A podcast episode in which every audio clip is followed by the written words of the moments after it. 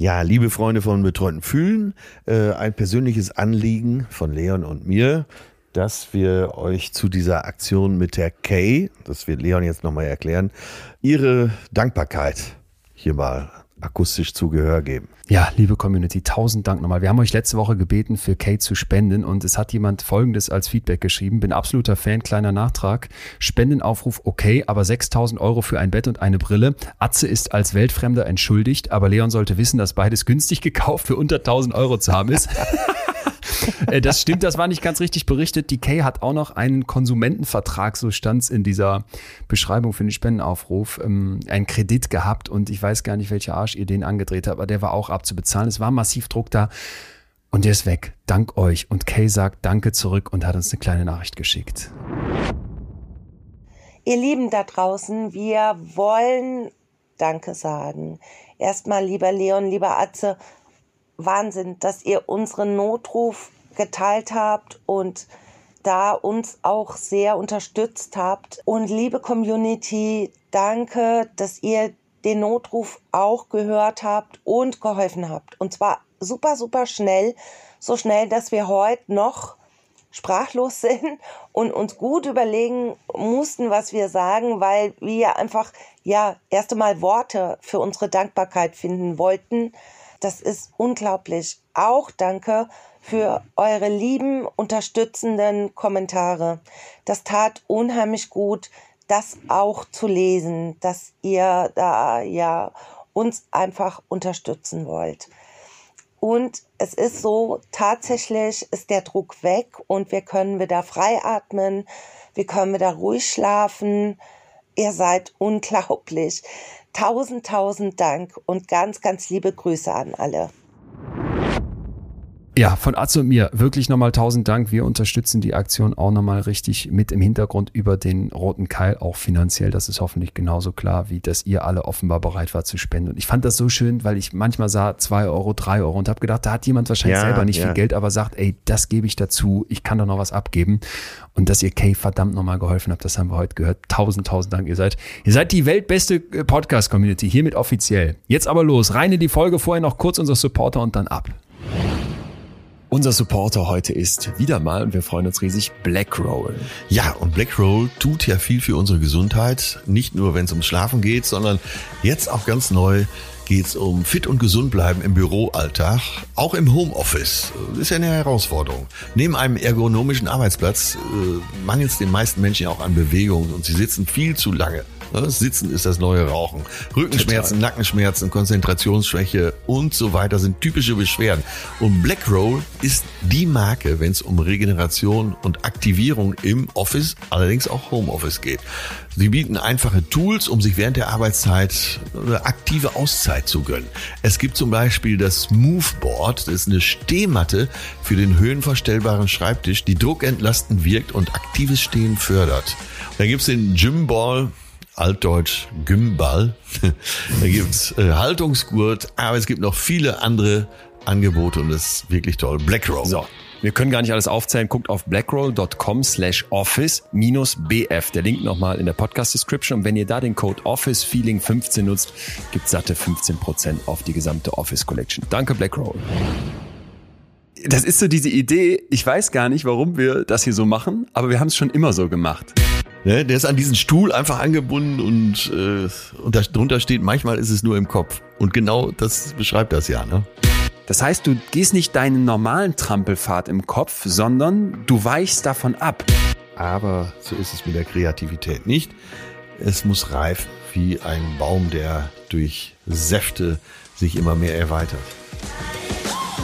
Betreutes Fühlen. Der Podcast mit Atze Schröder und Leon Windscheid.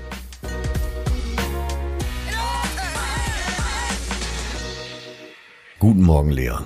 Atze, hi. Ich bin wieder im Lande. Vom oh, Boot runter.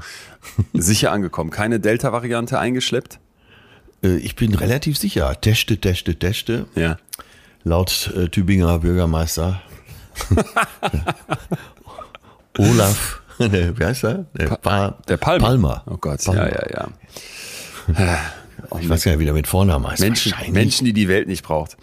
Menschen, die die Welt nicht braucht. Teste, teste, teste. Ähm, ja, voll durchgetestet, äh, einmal geimpft. Die nächste Impfung kommt ja diese Woche. Und dann, äh, ja, vaccinated and ready Geil. for the world. Zeigst dann immer deinen gelben Impfausweis irgendwo vor. Ich finde, der Impfausweis, der ist so ein bisschen wie dieser blaue Lappen, den wir früher als Schülerausweis hatten. Der kommt nicht so ganz so seriös.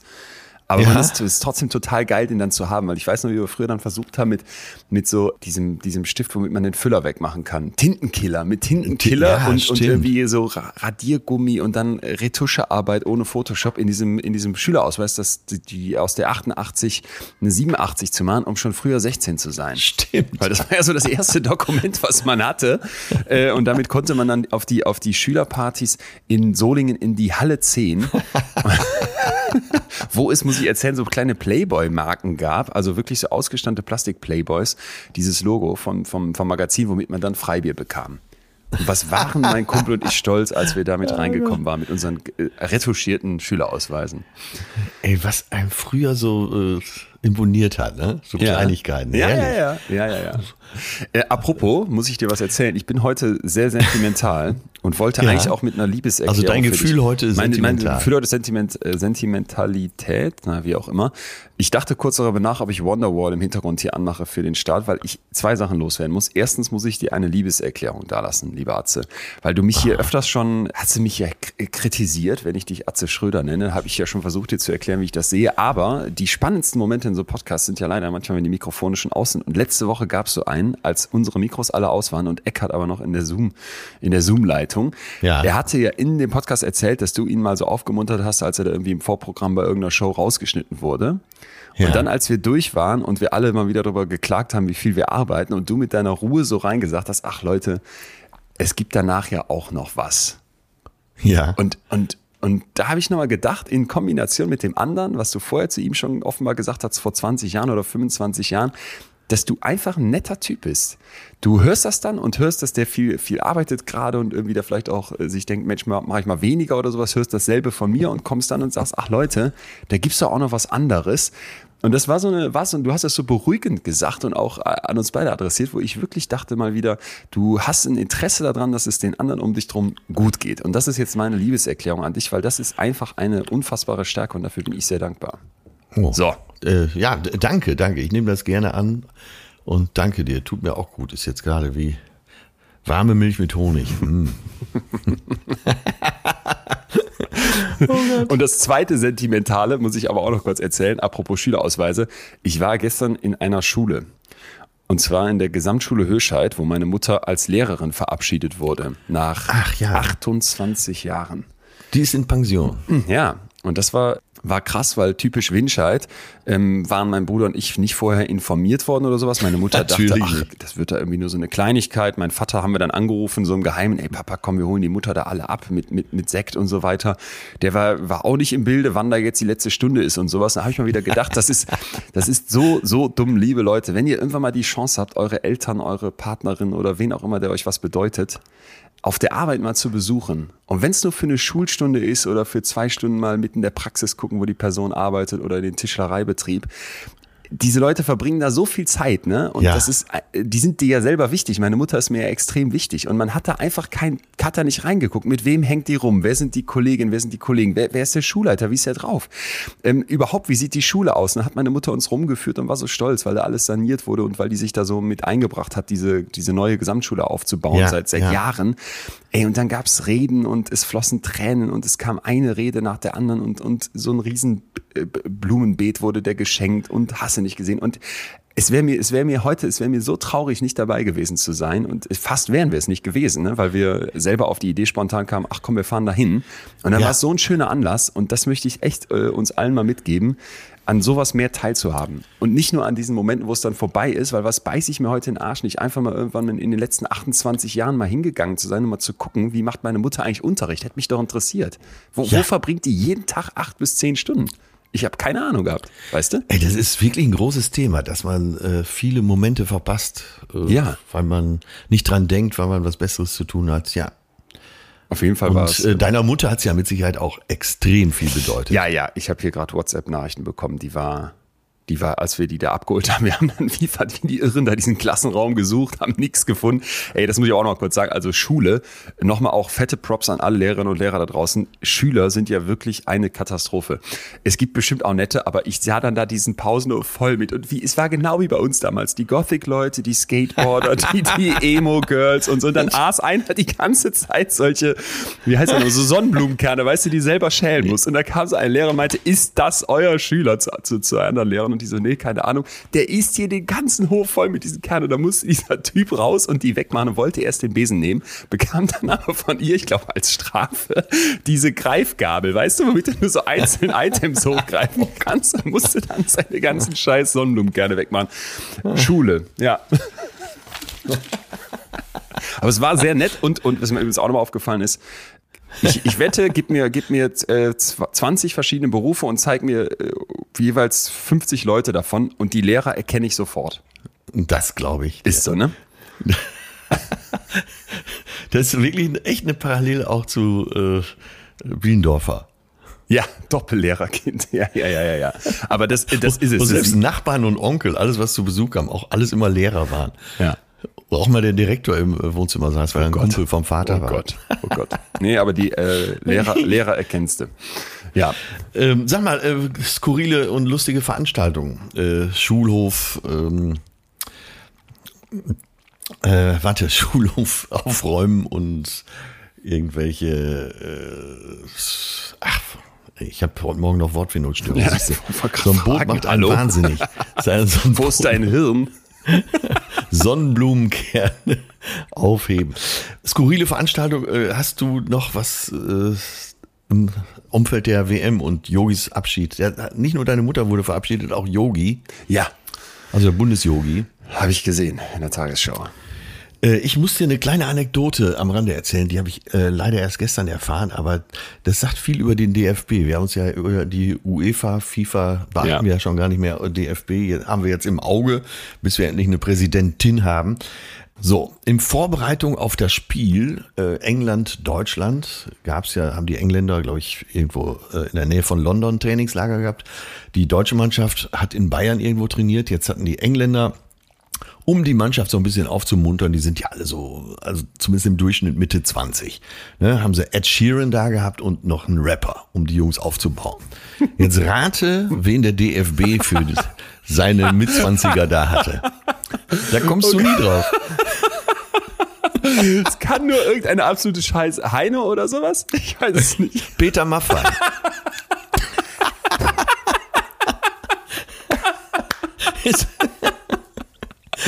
Hallo, Jungs. Siebenbrücken. Hallo Jungs, ich glaube an euch. Hier ein Stück Blockwurst aus Siebenbögen. Und vor allen Dingen, ich stelle mir davor, so die jüngeren Spieler wie Sané und so. Äh, der, wer ist der Opa? Wer ist der Mexikaner? Das ist wirklich eine dermaßen Scheißidee. Wer pufft sowas aus? Warum haben sie nicht zumindest den Sohn von Peter Maffay genommen? Der ist doch noch näher dran. ja, aber der, der wäre auch schon deutlich zu alt. Aber okay. Ähm, vor vier Wochen, fünf Wochen rief Oliver Bierhoff mich an. Wir sind ja privat ganz gut miteinander bekannt. Ja. Und haben uns nett unterhalten und ich wusste nicht genau, was er wollte nach dem Telefonat. Und äh, jetzt so im Nachhinein befürchte ich, dass er eine Idee hatte. Aber ich, ich kann dich beruhigen, ich hätte es nicht gemacht. Oder der fand das Telefonat mit dir so scheiße, dass er gedacht hat, nee, komm, wir nehmen den Maffay. Kann natürlich auch sein, ne? Der ist uns zu alt, hat Oliver Bierhoff gedacht. Ja, aber im Rückblick, Atze, hättest du es mal gemacht. Hättest du es mal gemacht. Vielleicht hättest du am Ende die, die Lockerheit reingebracht, so eine gewisse Ruspe, dass die Deutschen es dann doch geschafft hätten. Ja, aber ich pass zum Thema Kurzbe. Äh, Bundestrainer Löw sieht 75. Minute, wir liegen 0-1 hinten. Wen wechselt er ein? Emre Can, Verteidiger. Muss man auch nicht verstehen, oder? Äh, also erwartest jetzt nicht von mir, ich kann da, ich kann da nichts zu sagen. ich, ich, äh, ich habe auch nicht so einen richtigen Fußballverstand, aber äh, an der Stelle muss man, glaube ich, auch als Fußballleihe sagen, äh, besser mal entweder zurücktreten oder sich in Konsultation begeben. Tja, ja. Ja, ist jetzt vorbei. Yogi Löw ist raus, Abschied, Ende aus, ne? Das Ja. ist wahrscheinlich, das ist wahrscheinlich ein ganz schönes Loch, was da erstmal gerissen ist. Ich weiß es nicht, ob, ob der jetzt da sitzt. Weißt du, bei der Merkel frage ich mich die ganze Zeit, wenn die jetzt im September durch ist, was macht die dann? Ob die dann so anfängt rumzuchillen, ob die erstmal sagt, boah, ne, wir haben es ja hier schon mal diskutiert, was macht, was macht jetzt so ein Yogi Löw? Der Yogi ist auch, mit auch gucken, was er so macht und dächte, dächte, dächte. Ja, der, so ein Bundestrainer arbeitet ja nicht so viel wie ein normaler Bundesliga-Trainer. Insofern Stimmt. stehst du da, glaube ich, sowieso immer mit einem Bein im Vorruhestand. Äh, der schreibt ein schönes Buch, dann gibt es sicher noch mal eine Sonderserie bei Nivea.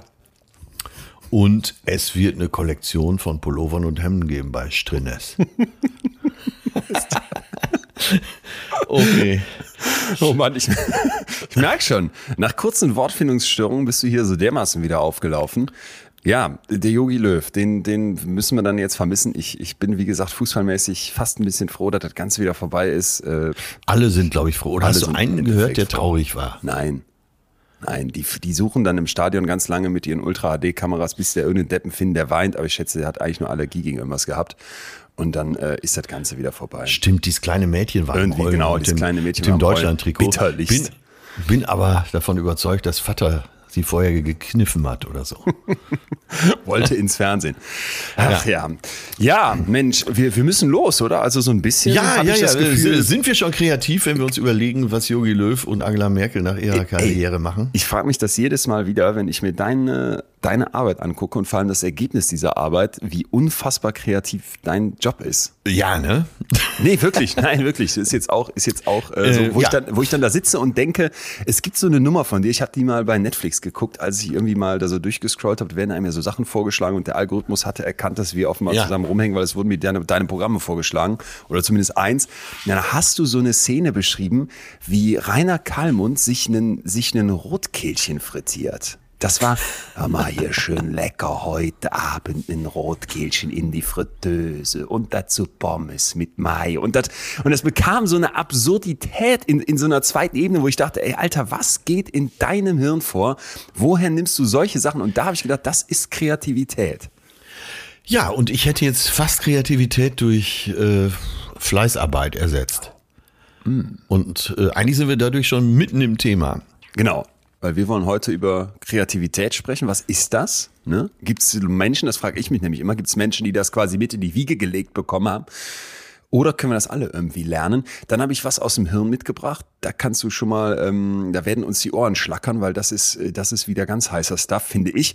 Und äh, die, die ganz große Frage natürlich zum Schluss, wie können wir es denn vielleicht schaffen, in unserem Alltag die Kreativität ein Stück weit zu steigern? Und da haben wir, liebe Leute, für euch eine kleine Liste vorbereitet, wieder mal, ähm, Ja, wo man am Ende sagen kann, pass mal auf, so werde ich vielleicht kreativer, wenn ich das denn überhaupt möchte. Da ist eigentlich schon alles drin. Aber lass uns gerne den Weg zu unserer Liste finden. Ja, ja, ja, ja. ja. Ich habe eben, du hast eben gesagt Kreativität, ich habe gesagt Fleißarbeit. Und wir wissen ja schon, auf was wir heute äh, zusteuern, dass nämlich beides zusammenkommen muss, mindestens. Und dass äh, das Verschieben, das Prokrastinieren eigentlich der Feind der Kreativität ist. Ja, das einerseits schon, aber ich habe noch was anderes für dich, wo das Prokrastinieren plötzlich eine Rolle bekommt, je nachdem, wie man damit umgeht, wo so ein ganz anderer Blick nochmal drauf entsteht. Das ist spannend, dass du es gerade ansprichst, weil dieses Prokrastinieren, da hast du ja recht, da denkt man sofort, ich bin jetzt mit den Gedanken woanders und äh, habe mich ablenken lassen. Aber Ja. wenn man eine kleine Ausfahrt vorher nimmt, dann ist der Impuls des Prokrastinierens im Zweifel sogar was Gutes. Ja, okay, äh, aber eine kleine Ausfahrt vorher. Ja, genau. Weil ähm, viele, die nichts zustande bringen, sagen, ähm, ich muss noch warten, bis die Muse mich küsst. Ja, ja, ja. To- und äh, um im Bild zu bleiben, man kann auch ab und zu mal die Tür aufmachen und äh, die Muse anlocken, Ja. dass sie einen küsst. Wie machst du äh, das? Also wie kleines Beispiel. Ja, genau. Kleines Beispiel. Jetzt ganz aktuell. Ich nehme ja mit Till Hoheneder jede Woche die zärtlichen Cousinen auf. Ja. Äh, am Anfang haben wir uns immer in äh, teilweise absurder Manier begrüßt. Äh, mittlerweile, äh, weil Till das besser kann, dieses Begrüßen, schreibe ich jede Woche ein Gedicht für den Anfang. Teilweise absurd, teilweise aber auch ernst gemeint über das Leben zum Beispiel. Und da, da, dadurch, dass es im Wochentakt kommen muss, bin ich gezwungen, jeden Dienstag, meistens nehmen wir dienstags auf, ein Gedicht zu schreiben. Das heißt, ich setze mich hin, das Blatt ist leer, aber ich fange an und äh, ich weiß, in einer Stunde wird da was stehen. Kannst du mal ein Beispiel geben, welche Richtung das so geht? Ähm, warte, ich habe das von gestern, habe ich hier doch noch irgendwo. Wie gesagt, da sind auch, äh, immer wenn ich sage, es wird ein modernes Gedicht, dann Ja. äh, halten eigentlich immer alle schon die Luft an. Weil es dann so absurd wird. Okay, okay. So alle, alle das Rotkehlchen frittieren. ja, bitte, Also das du war gestern, ähm, geht es folgendermaßen. Wie gesagt, äh, wenn es irgendwo an einigen Stellen schräg wird, ist das gewollt. ne? Also, das Gedicht von gestern. Grob umrissen, grob beschrieben, wissen wir alle, worum es geht. Ganz viel spüren, ganz viel lieben. Denn die Zeit mit uns vergeht. Der Duft der Blumen, der Klang der Worte, die Berührung auf unserer Haut.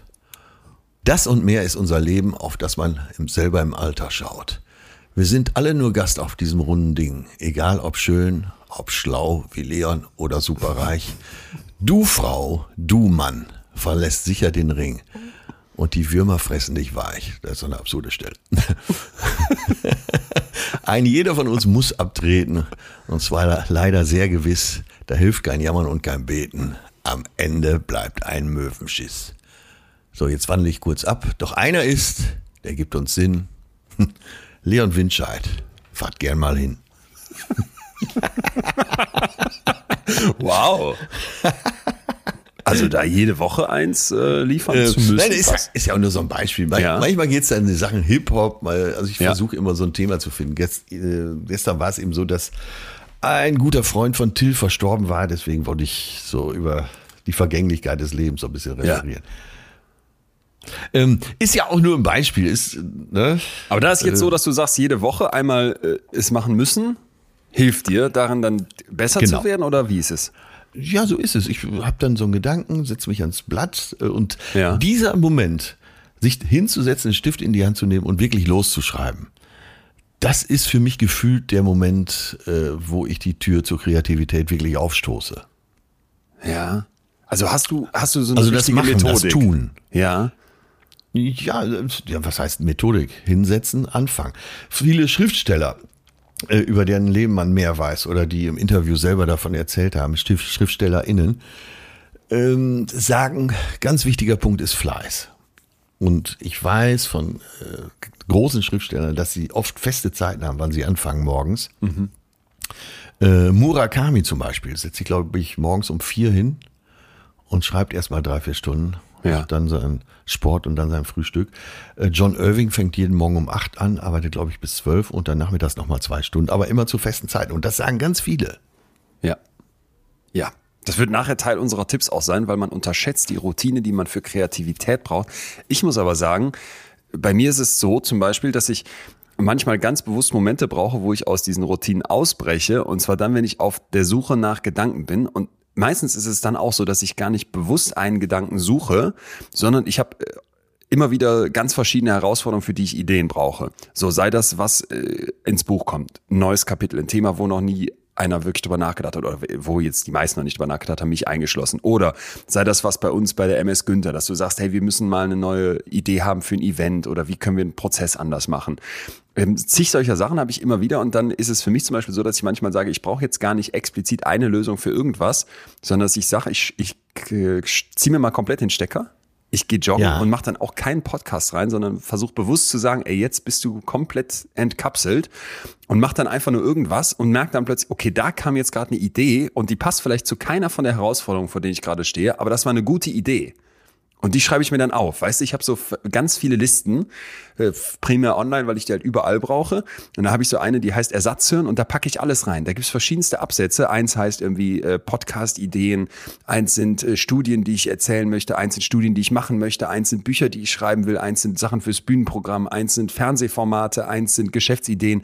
Und da fließt das dann einfach rein und manchmal benutze ich das gar nicht nochmal, aber merke einfach, das war gerade eine gute Idee. Und die hatte dann nichts mit Fleiß und Routine zu tun, sondern explizit mit dem Ausbrechen davon. Verstanden, verstanden. Habe ich mich immer gefragt, weil du ja so extrem fleißig bist, ob du bewusst eben dann Breaks einbaust. Ja. Haben uns komischerweise noch nie drüber unterhalten. Ja. Was würdest du denn, um mal das Thema breit zu machen hier an dieser Stelle, was würdest du denn sagen, wo braucht ein normaler Arbeitnehmer Kreativität in seinem Leben? Ich glaube, dass dieses Thema Kreativität total unterschätzt ist. Und vor allem, dass wir denken, in bestimmten Berufen brauchst du das, sage ich jetzt mal, in ja. künstlerischen Berufen oder wenn du Bücher schreiben möchtest oder äh, vielleicht auch noch in einer Werbeagentur. Ja. Aber dass du das in unfassbar viel mehr Bereichen brauchst, als du denkst. Und wir machen beispielsweise bei uns in den Bewerbungsgesprächen immer auch Kreativitätstests. Über die wird gleich noch zu sprechen sein, weil das natürlich auch nicht ganz einfach zu messen ist. Was ist eigentlich Kreativität? Aber für mich bedeutet Kreativität, dass du mit den Herausforderungen des Lebens umgehen kannst dass du im Prinzip anpassungsfähig bist, dass du psychologisch sagst, pass mal ja. auf, da ist etwas, was ich noch nicht kann, wofür ich noch keine Lösung habe, wofür vielleicht noch keiner eine Lösung hat und ich versuche jetzt etwas zu finden und das bedarf ja im Prinzip einer gewissen Biegsamkeit im Kopf, die wir grundsätzlich alle haben, aber wie sehr du die möchtest, wie sehr du bereit bist, danach zu suchen und wie sehr du vielleicht dann auch sagst, ich habe mich da schon drin trainiert in diesem Skill, das ja. ist eben etwas, was ich dann sehen möchte und wo ich wirklich glaube, das ist doch komplett egal, ob du jetzt als Krankenpfleger arbeitest und ich meine jetzt damit nicht kreativ zu sein im Sinne von, ich habe hier eine Maschine entwickelt, die uns morgen hilft, alle, ähm, weiß ich nicht, Katheter schneller zu reinigen jetzt ja. mal ein absurdes Beispiel, sondern dass du zum Beispiel sagst, ich habe ich hab einen kreativen Umgang für mich gefunden, um mit der neuen Herausforderung Corona-Pandemie und der Isolation der Patientinnen und Patienten umzugehen. Das ja. ist ja auch kreativ, ne? Oder es kommt jemand und du merkst, da liegt ein Kind bei dir auf der Station. Wie gehst du jetzt mit diesem Kind um? Hast du vielleicht eine kleine Geschichte, die du zur Begrüßung erzählst? Stellst du lustige Fragen, die das Kind interessieren? All das braucht doch Kreativität. Das braucht Ideen, die erstmal noch nicht da waren.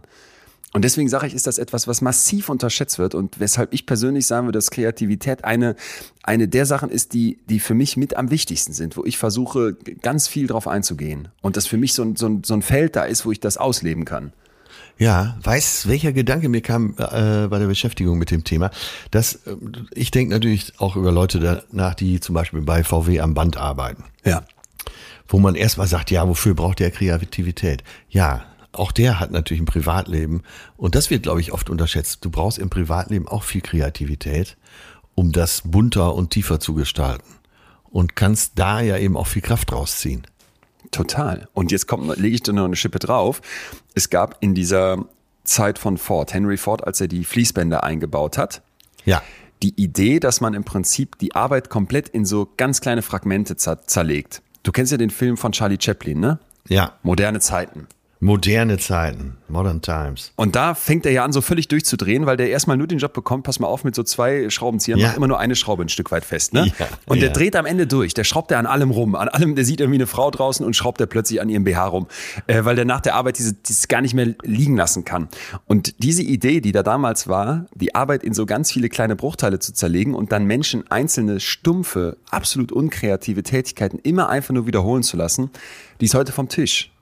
Also es wird bei Arbeitsdesigns darauf geachtet, dass du einen abwechslungsreichen Kontext hast. Und auch jemand, der beim VW am Band arbeitet, wo du jetzt erstmal denkst, pff, was hat das mit Kreativität zu tun? Wenn man sich die Dokus anguckt, ist es ein hochkomplexes Arbeitsumfeld. Ne? Und die Leute machen auch immer wieder andere Sachen. Nicht nur, dass andere Modelle gebaut werden, sondern dass man zum Teil auch andere Stationen übernimmt. Und für mich ist das ein ganz klares Indiz dafür, dass dieses dem Menschen die jede Kreativitätsmöglichkeit oder Entfaltungsmöglichkeit zu entziehen, dass das einen kaputt macht. Ich habe das äh, ich habe das immer schon, sagen wir mal, kopfschüttelnd bewundert, wie man sowas aushalten kann. Ich war mal in deiner früheren Nachbarschaft in Wuppertal, Firma Quante. Die stellten so Telefonzellen her, aber auch Telefone, also alles, was mit Telefon zu tun hat. Ja. Da habe ich Leute gesehen, die haben immer so einen Ballen Kunststoff genommen, den auf so eine Form gelegt, auf den Knopf gedrückt, dann kam von oben die Form runter und es kam so eine Telefonschale raus. Und ja. zack, den nächsten und zack den nächsten.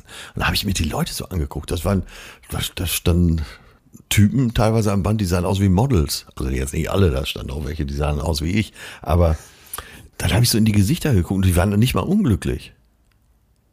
Ja, äh, habe ich dir das mal erzählt, dass ich mal in so einer Plexiglasfirma am Band gearbeitet habe? Nee. Schulfern. Pass auf, ähm, ich, hab, ich, ich war natürlich komplett genervt, weil das war einfach sterbenslangweilig. Ich musste immer so drei Plexiglas-Dinger nehmen und in so eine Fräse schieben. Und dann hatte ich mir einen Kopfhörer reingemacht, einfach Musik, weil das, ich stand da einfach acht Stunden, musste immer so ein Teil nehmen, da reinschieben, 20 Sekunden warten, nächstes Teil. Hatte so ein äh, Blaseding, so Hochdruckding, um Luft wegzupusten von diesen Spänen. Und weil ich so ja. müde war, weil wir natürlich immer abends in den Sommerferien da äh, draußen waren, gesoffen haben, gefeiert haben, habe ich mir die ganze Zeit ins Gesicht damit geblasen, um nicht einzupennen. Und du musstest ja genau diese 20 Sekunden Sekunden lang nichts machen. Perfekter Zeitraum, um einzuschlafen. Und nach, nachdem ich das zwei Tage lang gemacht habe, dachte ich, boah, geil, fertig, jetzt kriegst du eine neue Aufgabe. Und dann kam der Chef rein und rollte nochmal drei so Paletten dazu. Und dann haben die irgendwann auch dabei erwischt, wie ich Musik gehört habe, gab dann Ärger und so weiter. Und irgendwann wurde ich versetzt an einen anderen Tisch, ja, Gruppenarbeitstisch, und musste so für die Deutsche Bahn hinten so kleine doppelklebeseitige Klebebänder an so Plexiglas-Prospektehalter machen. Und dann meinte ich irgendwie so nach fünf, sechs Stunden, boah, ist das eine Scheiße. Und dann guckt mich einer an, der da mit am Tisch satt und sagt, das ist keine Scheiße, das ist unsere Arbeit. Ach. Und, und da hat, also nicht nur, dass er damit natürlich völlig recht hatte, sondern einfach, dass du auch gemerkt hast, äh, wie, wie, ja, das heißt respektlos. Es war von mir nicht respektlos gemeint in dem Moment, aber einfach, was du für eine, was man vielleicht auch keine Vorstellung davon hat, was so zum Teil einfach an Arbeit irgendwo gemacht wird, ne, wo du dann als Schüler mit, mit auf dem Weg zum Abitur bisher noch überhaupt nicht in Verbindung gekommen warst und, und das war einfach dann, es war einfach am Ende eine gute Erfahrung und, und selbst da war es natürlich so, dass war jetzt auch klar, die Leute, die da den ganzen Tag und seit 20 Jahren diese Sachen zusammengesteckt haben, die, die waren jetzt keine Raketenwissenschaftler, das ist, ist glaube ich, ja. klar. Aber natürlich auch dabei konntest du in, in bestimmtem Maße und in bestimmten Grenzen Kreativität an den Tag legen, indem du zum Beispiel Sachen verbesserst. Und wie viele Unternehmen haben solche Vorschlagssysteme mittlerweile, wo du halt Sachen vorschlagen kannst, wie Prozesse effizienter gemacht werden können, wie du vielleicht noch eine Idee hast, wie es angenehmer ist und so weiter ich, ich, du merkst schon, ich brenne einfach für dieses Thema und sag, dieses Kreativitätsding, das wird massiv unterschätzt. Ja, und äh, deswegen nochmal mein Appell, das nicht nur aufs Berufsleben zu beziehen, sondern auch vielleicht sogar den größeren Teil auf sein Privatleben. Weil ja. äh, Kreativität macht dein Leben reicher, 100 pro. Es gibt so eine schöne Geschichte, vielleicht auch zum Arbeitskontext. Und da ist unklar, ob das einfach nur eine Metapher ist. Ich habe eine Quelle gefunden, wo drin stand, dass das auch als Experiment gemacht wurde, aber ich bin unsicher. Also stell dir vor, wir haben fünf Affen im Käfig. Affenexperiment. Scheiße, ich habe den äh, König der Löwen-Song nicht vorbereitet. ähm, Affenexperiment. Die sitzen da zu fünft in so einem Gehege und haben eine Leiter, wo oben drauf eine Banane liegt. So, dann klettert der erste Affe hoch und ist natürlich, will die Banane haben, wie alle anderen auch. Und dann geht plötzlich so ein, so ein Wassersprenkler an der Decke an und die vier anderen Affen werden nass gemacht. Also ist sehr unangenehm für die mit kaltem ja. Wasser. Ne? Was ja. machen die? Die holen den Typen von der Leiter wieder runter, verprügeln den und sagen, gehst da nicht nochmal hoch. So, jetzt, jetzt kommt der Clou. die fangen an, die Affen auszutauschen. Ja? ja? Also den einen Affen, der da hochgeklettert ist und der einen draufbekommen hat, den nehmen die jetzt raus und setzen einen neuen Affen dazu. So, Jetzt will natürlich dieser andere Affe auch sofort wieder da hochklettern, wird aber von den anderen sofort verprügelt, weil die wissen ja schon, lass das bitte sein, sonst geht die Dusche wieder an. Ne? Ja. Also nehmen die wieder einen der alten Affen raus und setzen einen zweiten Affen dazu und der will auch wieder da hochgehen und wird wieder verprügelt und so weiter. Und die tauschen immer weiter aus und am Ende sind da nur noch neue Affen und immer wenn einer jetzt da hochklettern möchte, verprügeln die den, obwohl, und jetzt kommt der Clou, keiner dieser Affen jemals erlebt hat, dass die Dusche angegangen ist. Verstehst du? ja, ja. Das ist so diese Idee, ich weiß gar nicht, warum wir das hier so machen, aber wir haben es schon immer so gemacht. Und ja. das ist für mich eben so dieses Gegenteil von Kreativität, dass du nicht sagst, hey, Moment, ich hinterfrage, ich suche nach neuen Lösungen, sondern weil es hier schon immer so gemacht wurde und irgendwie alle sich konform verhalten, breche ich eben nicht aus und werde kreativ. Ja, dazu passt ja auch dieser wahrscheinlich ausgedachte Spruch, alle sagten, mach es nicht, äh, das kann nicht klappen. Dann kam einer, der wusste es nicht und es klappte. Ja, genau, genau, genau. Sehr stark abgewandelt, ja, aber ja. ja. Ja, kennst du diesen äh, Maulesel, der an so einen äh, Camp, so einen Campingsessel angebunden ist?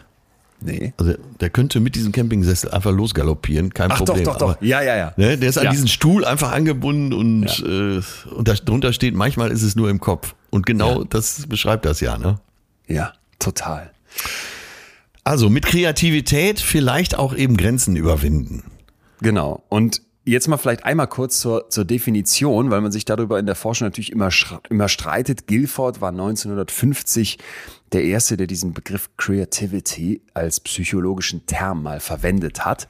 Ach, so Und jung noch? So jung, ne? Fand ich auch krass. Und der hat zwei Formen unterschieden, nämlich einmal konvergentes, übereinstimmendes Denken das wäre so Intelligenz, also du verbindest einfach Dinge, die du, die du weißt, die da sind, du rufst die ab und divergentes Denken, also abweichendes Denken, du schaffst etwas, was im Prinzip noch nicht da ist. Und diese Art von Dichotomisierung, also es gibt irgendwie zwei Arten, ne, die sind heute umstritten in der Hochbegabungs-, also in der Intelligenzforschung und auch in der Kreativitätsforschung. Und ebenso die Annahme, dass es bereichsspezifische Kreativitätspotenziale gibt. Also Ja. ich bin in dem einen Bereich kreativ und in dem anderen überhaupt nicht. Modernere Definitionen sagen also eher, dass Kreativität definiert ist als Ideen oder Produkte, Produkte mal weit gefasst, die originell sind und von der jeweiligen Gesellschaft oder Kultur hochgeschätzt werden und ausgearbeitet sein bzw. funktionieren müssen. Auch da ist jetzt funktionieren wieder weit gefasst, aber es ist, glaube ich, klar, dass wenn du jetzt sagst, guck mal, ich habe hier eine total kreative Maschine, die überhaupt nicht funktioniert, dann kannst du zwar sagen, das ist vielleicht noch Kunst oder sowas, Ja. aber es ist eben keine, keine kreative Problemlösung, es ist nicht die, ne, nicht die Maschine. Also zum Beispiel einen Impfstoff auf mRNA-Basis zu erfinden, ist ein hochkreativer Prozess. Ja. Und das, das finde ich ist ein schöner Gedanke, dass du sagst, okay, ich fasse das sehr weit und es weicht eben von dem ab, was als normal empfunden wird. Es muss originell sein. Und dann aber nochmal der Gedanke weiter in einer anderen Definition, dass man sagt, es ist eine menschliche Ressource, das habe ich eben schon angerissen, um mit den Herausforderungen des Lebens umzugehen. Und das finde ich ist einfach ein, ein ganz zentraler Punkt, weil was bringt uns Kreativität eigentlich? Ja, sie hilft uns, uns anzupassen, wenn etwas passiert, was wir so noch nicht kennen. Springen wir zurück in die Steinzeit. Der Säbelzahntiger sitzt da im Gebüsch. Plan A lässt sich nicht mehr durchziehen, also da vorbeizulaufen. Also musst du schnell kreativ werden und Plan B entwickeln, Ja. Ja, im Prinzip das. um zu überleben. Ja. um zu überleben. Und jetzt mal, um die Definition vielleicht noch festzunageln, weil das müssen wir ja in der Forschung immer ein Stück weit tun, auch wenn das, wie wir vielleicht hierbei wunderbar mal wieder merken, gar nicht so einfach ist. Wie misst man jetzt Kreativität? Da gibt's verschiedene Tests, zum Beispiel den Torrance Test of Creative Thinking. Da musst du im Prinzip verschiedenste Unterskalen ausfüllen, verschiedenste ja, Übungen meistern. Und eine davon ist, dass du möglichst viele Nutzmöglichkeiten für Gegenstände benennst. Machen wir es konkret. Ich frage dich jetzt einfach mal, du kannst dann antworten. Was kann man alles mit einem Ziegelstein machen? Äh, ein Haus bauen, Ja. ein äh, Bauarbeiter vernichten, Ja. ein Auto aufbocken, Ja, oh, äh, als Briefbeschwerer benutzen, ja. Äh, bemalen und irgendwo als Kunstwerk aufstellen und, und, und. Genau, und dieses und, und, und wäre jetzt entscheidend. Ne? Kommst du auf noch mehr Ideen? Hier steht. Ja. zum Beispiel äh, Kofferraumbeschwerer, Wurfgeschoss, Bettwärmer. Und vor allem kommst du auf Ideen, die aus verschiedenen Kategorien sind. Also wenn du jetzt nochmal mit Baumaterial kämst, man kann daraus ein Haus bauen, man kann daraus aber auch eine Garage bauen. Das wäre jetzt weniger kreativ, als wenn du plötzlich sagen würdest, man kann diesen Backstein zum Beispiel als Schwamm benutzen, weil der in der Lage ist, Wasser aufzusaugen. Ja. Also ne, kannst du viele Dinge nennen und ist, sind die Antworten original und sind sie aus unterschiedlichen Kategorien. Das ist ein Punkt. Und dann, jetzt geht's weiter, gibt's noch eine andere Form von Test. Du merkst, es werden verschiedene Tests herangezogen. Ja. Der Remote Associates Test, da musst du zeigen, dass du bestimmte Items miteinander verbinden kannst. Wird wieder Ja. sofort klar am Beispiel. Achtung, ich nenne dir drei Worte und du musst das Verbindende finden. Okay. Also Humor, Pech und Nacht. Mit Humor konnte ich mein Pech ganz gut ertragen, denn es äh, ging darum, die Nacht zu überstehen. Oh, oh, das wäre auch schon kreativ, aber es muss ein, ein Zusatzwort genannt werden, was die drei verbindet, nicht ein Satz. Ah, okay, gemacht. das habe ich ja. falsch verstanden. Ja, sorry. Also Humor, Humor. Pech, Nacht.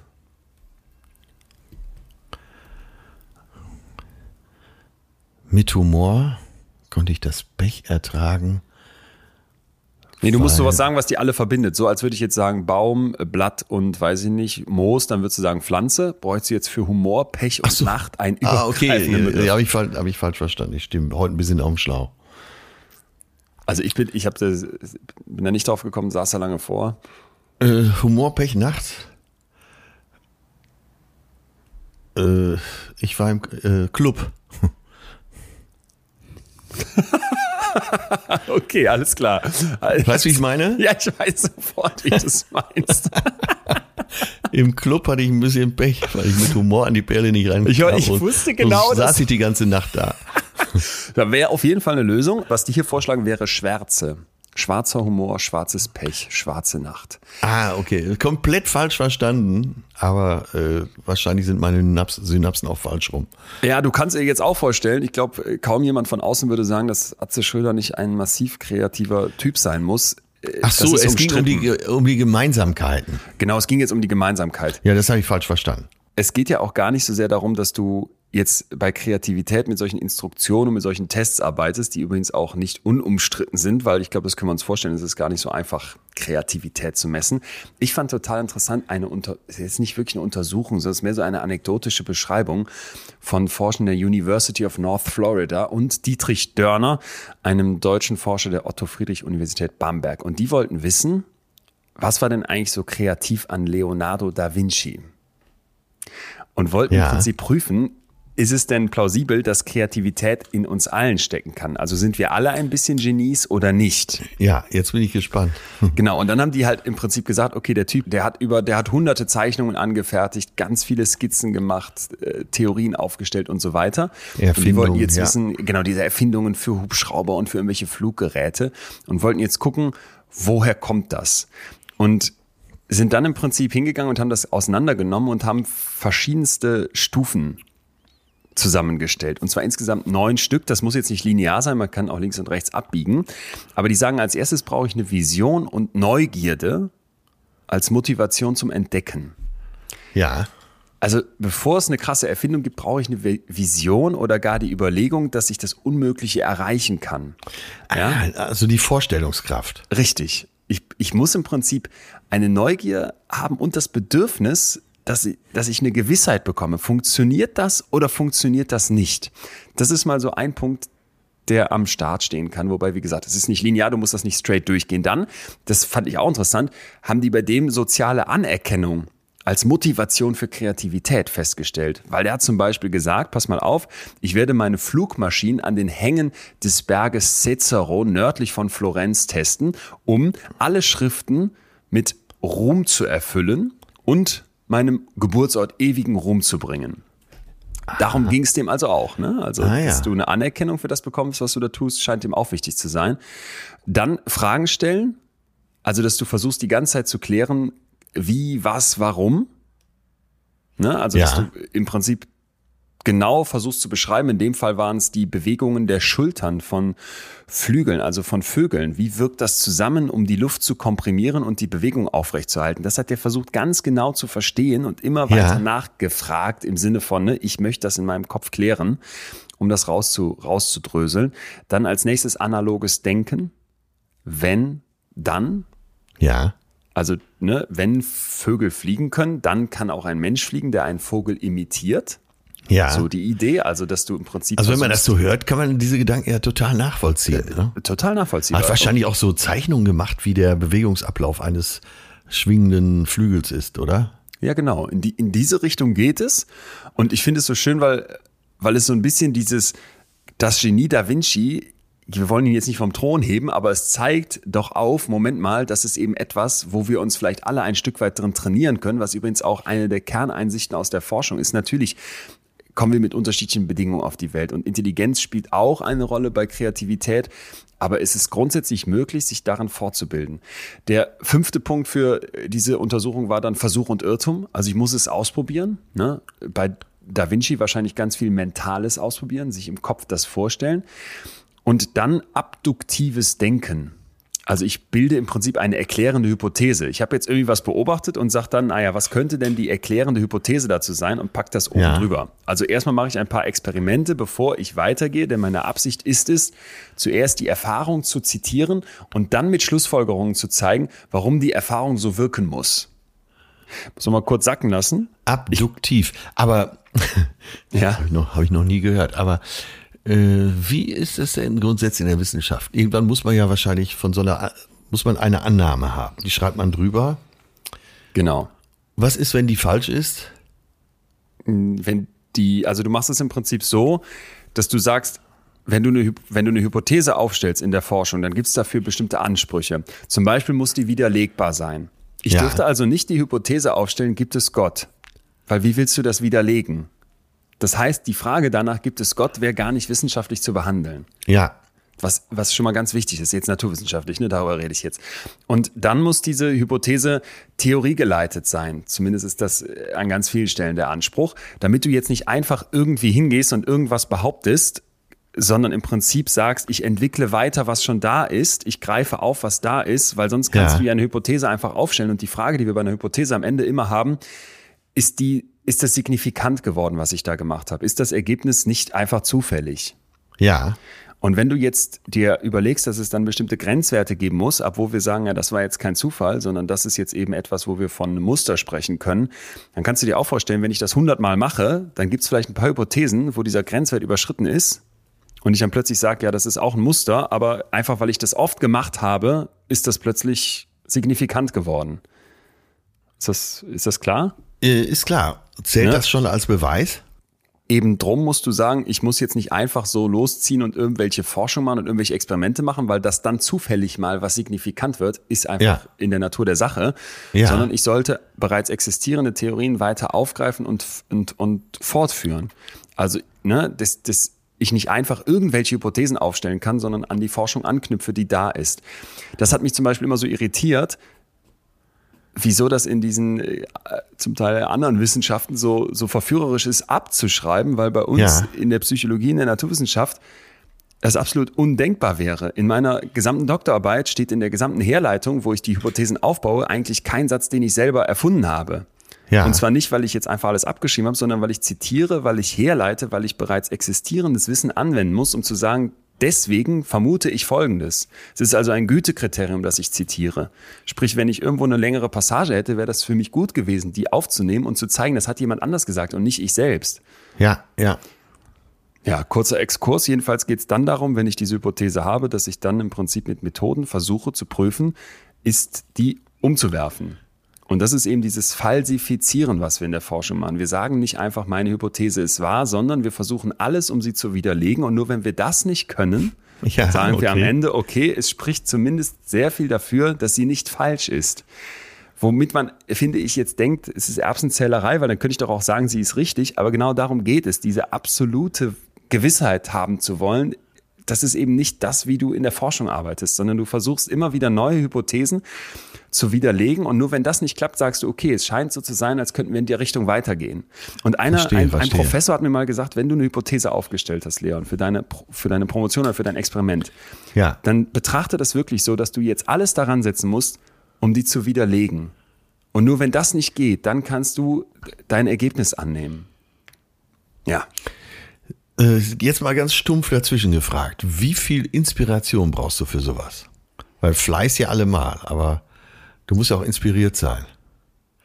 Wa- Warst du für deine, äh, bleiben wir bei deiner Doktorarbeit, äh, warst du da so inspiriert, dass du das unbedingt wolltest? Ja, und wir kommen da, glaube ich, gerade echt an den Kern der Frage, was ist eigentlich mit Kreativität? Genau, Das, was ich da gemacht habe, es ging ja dabei nicht darum zu sagen, ich greife irgendwas aus der Luft.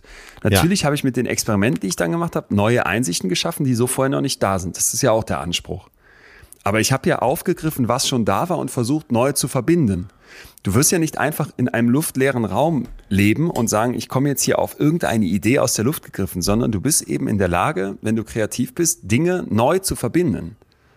Und das ist es. Und das macht, macht für mich auch den unfassbaren Reiz aus. Du gehst hin, machen wir es nochmal ganz praktisch an dem Beispiel mit dem, mit dem Rainer Kalmuth und dem Rotkehlchen. Das Rotkehlchen ist da, der Rainer Kalmuth-Akzent ist da, die Fritteuse ist da. Es passt irgendwie alles eigentlich gar nicht zusammen. Was, was hat Rainer Kalmuth mit Rotkehlchen zu tun? Und du packst das dann plötzlich in eine Story, wo ich davor sitze und allein von dieser Absurdität komplett gecatcht bin. Und darum geht's. Ja, ja. Äh, Ja, ja. Also bei Humor ist es ja ähm, so ähnlich wie natürlich in anderen äh, Bereichen der Unterhaltung, aber vielleicht auch der Kunst. Jede, wie heißt das so, jede Branche hat ihre eigenen Gesetze.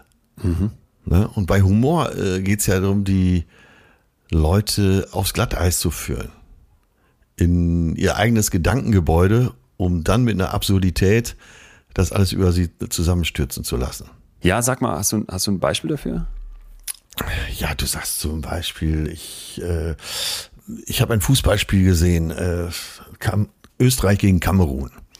Auf der einen Seite äh, hattest du äh, Volksstämme, du hattest äh, primitives Denken, du hattest äh, Naturgespür und auf der anderen Seite hattest du Kamerun. Ne? das ist jetzt ja. ganz schnell mal so aus der Luft gegriffen. Ja. Und jetzt verstehst du das auch mit dem äh, Gedankengebäude, wo man eben jemanden reinlockt. Ja. Ne? Ja, das- okay, du machst so, ja, ja, total. Und, und bei, äh, bei dieser Kali Kalmund Nummer ist das ja auch so, ich, ich du holst aus und der Kali sagt, ja, dann, jetzt habe ich, ich bin aufgestanden, guck aus dem Fenster, das war so schön, wie die Sonne da so schön durch die Bäumchen scheint, das war so schön, da saß zwei Rotkehlchen, Ne, das sah so schön aus mit den Rotkehlchen. Und du bist ja, da ist das Gedankengebäude. Ne? Da, mach, bitte, da nimmst, mach bitte weiter. ja, da, da nimmst du Platz. Ne? Ja. In diesem Gebäude nimmst Ja. du jetzt diese Schönheit des Baumes, die Ich Sonne, voll die vor Augen. Ich neben. Kalli auf dem Sessel. Äh, Ne? Und dann habe ich gedacht, und jetzt denkst du natürlich, jetzt kommt, äh, was ist die Welt schön oder so. Und dann habe ich gedacht, ach, so zwei Rotkehlchen mit Käse überbacken, das wäre doch, ne? Und da stürzt dein Gebäude dann ein. Hammer. Ja, ja. Aber ist das, ist das nicht auch etwas, wo du sagen kannst, hier wie in der Da Vinci-Nummer gerade, das hat, eine, das hat eine Methodik, das durchläuft einen Prozess. Total, Weil sowas total. kommt ja nicht von einfach so, oder? Und deine ersten Nummern werden ja wahrscheinlich nicht so, werden doch nicht so perfekt gewesen sein, oder? Also, Äh, nein, absolut nicht. Also du kannst ja viele Handwerke und Humor ist ja zum großen Teil auch Handwerk äh, durchs Machen lernen. Ne? Ja. Du, du, als Schreiner kannst du eine Schreinerlehre machen, aber wenn du äh, keinen Hauptschulabschluss hast und da zehn Jahre einfach mitbaust, dann wirst du ja wahrscheinlich auch immer besser und begreifst irgendwann, äh, was wie wo und wie man einen Zollstock irgendwo dran hält und äh, dass beim Tisch da irgendwo eine Nut sein muss, damit die Füße da reinpassen und so. erzähl mir noch so eine Nummer. ich genieße das gerade hier exklusiv. Also auf der Bühne war es mal so, äh, dass ich mich selber sehr in Frage gestellt habe. Also solche, Ja. äh, solche Methodik mache ich ja gern mal so zum Ende des Programms, um das ganze, den ganzen Abend so ein bisschen augenzwinkernd aufzulösen. Wo ich dann ganz, ich ziehe mich zurück, so ein Scheinwerfer. Ich sitze auf der Bühnenkante und sage, ach Leute, ist ja für mich als Atze Schröder. Ne? Da, ich habe mich dann wirklich irgendwann gefragt, diese ganzen Sprüche, ja nee, ist klar, wo der Frosch die Locken hat so ein Rotkehlchen mit Käse überbacken. Ne? Soll das denn alles gewesen sein? Und dann Pause und dann stehe ich auf und sage, ja klar, natürlich, ist doch super. Das, das kannte ich aber schon, das kannte ich aber schon. Hast du noch so was Absurdes wie mit dem Kalli? äh, warte, jetzt muss ich mal eben überlegen. Also Fatih und Mutti liegen im Bett so nach dem Tatort sonntags und er kuschelt sich von hinten ran, weil er so ein bisschen Frühlingsgefühle verspürt. Der, sein bester Mann steht im Feinripp-Tempel, bereit sich zu opfern, bereit zum Absprung, bereit für Deutschland alles zu geben. Und äh, er küsst ihr so den Nacken und Mutti sagt, ach nö, nächstes Jahr.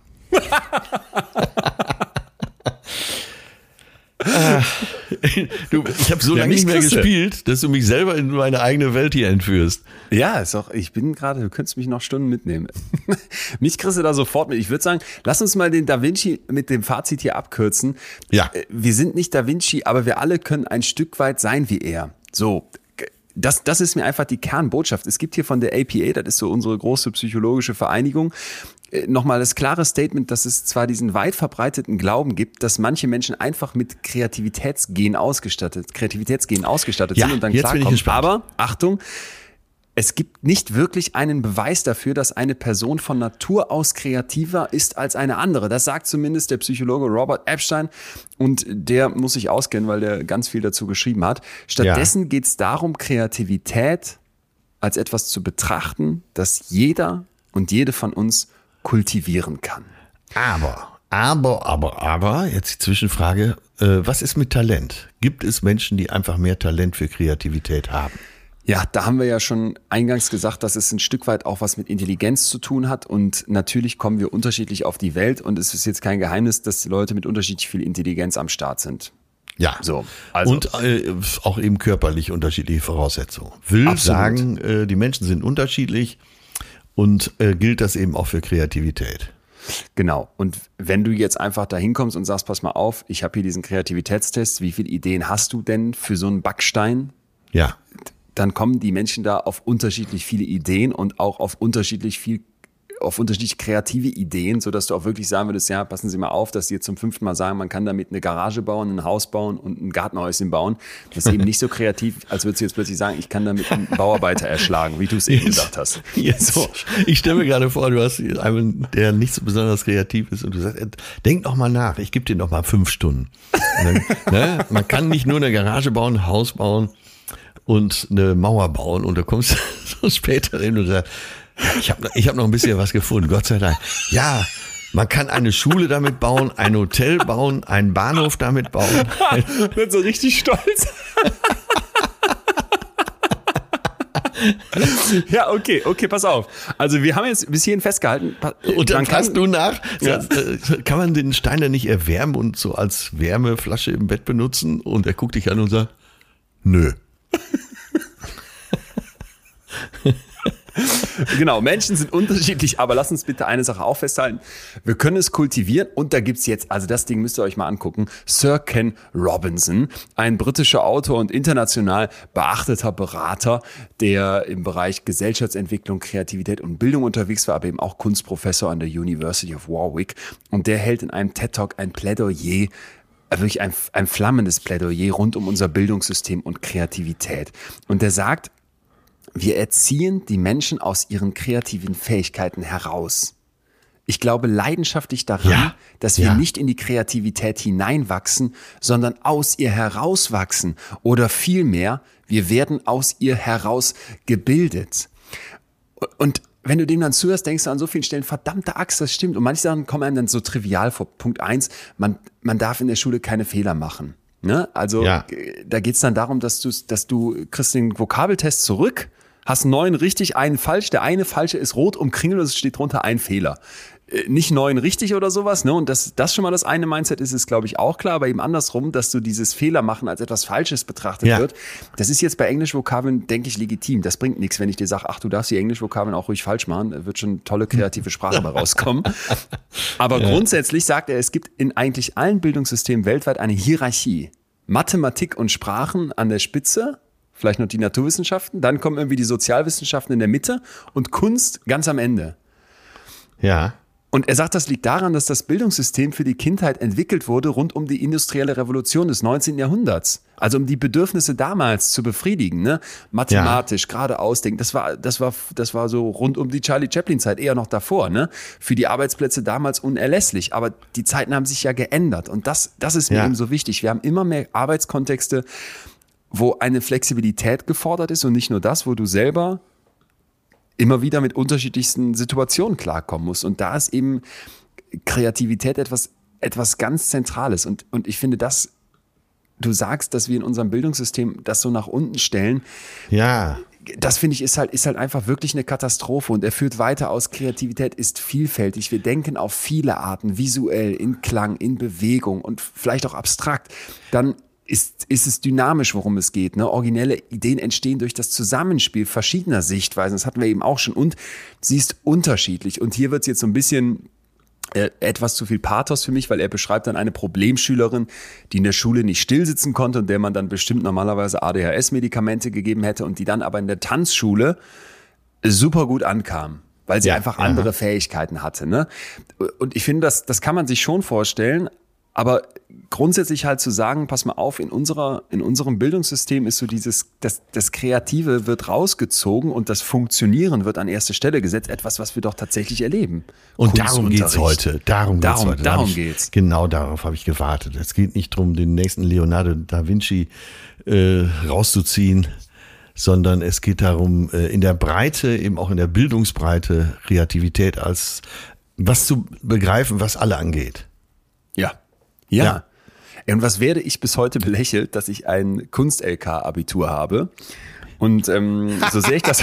Wusste ich gar nicht. ja, das, hat, das war der Grund, weshalb ich ein Psychologiestudium machen konnte.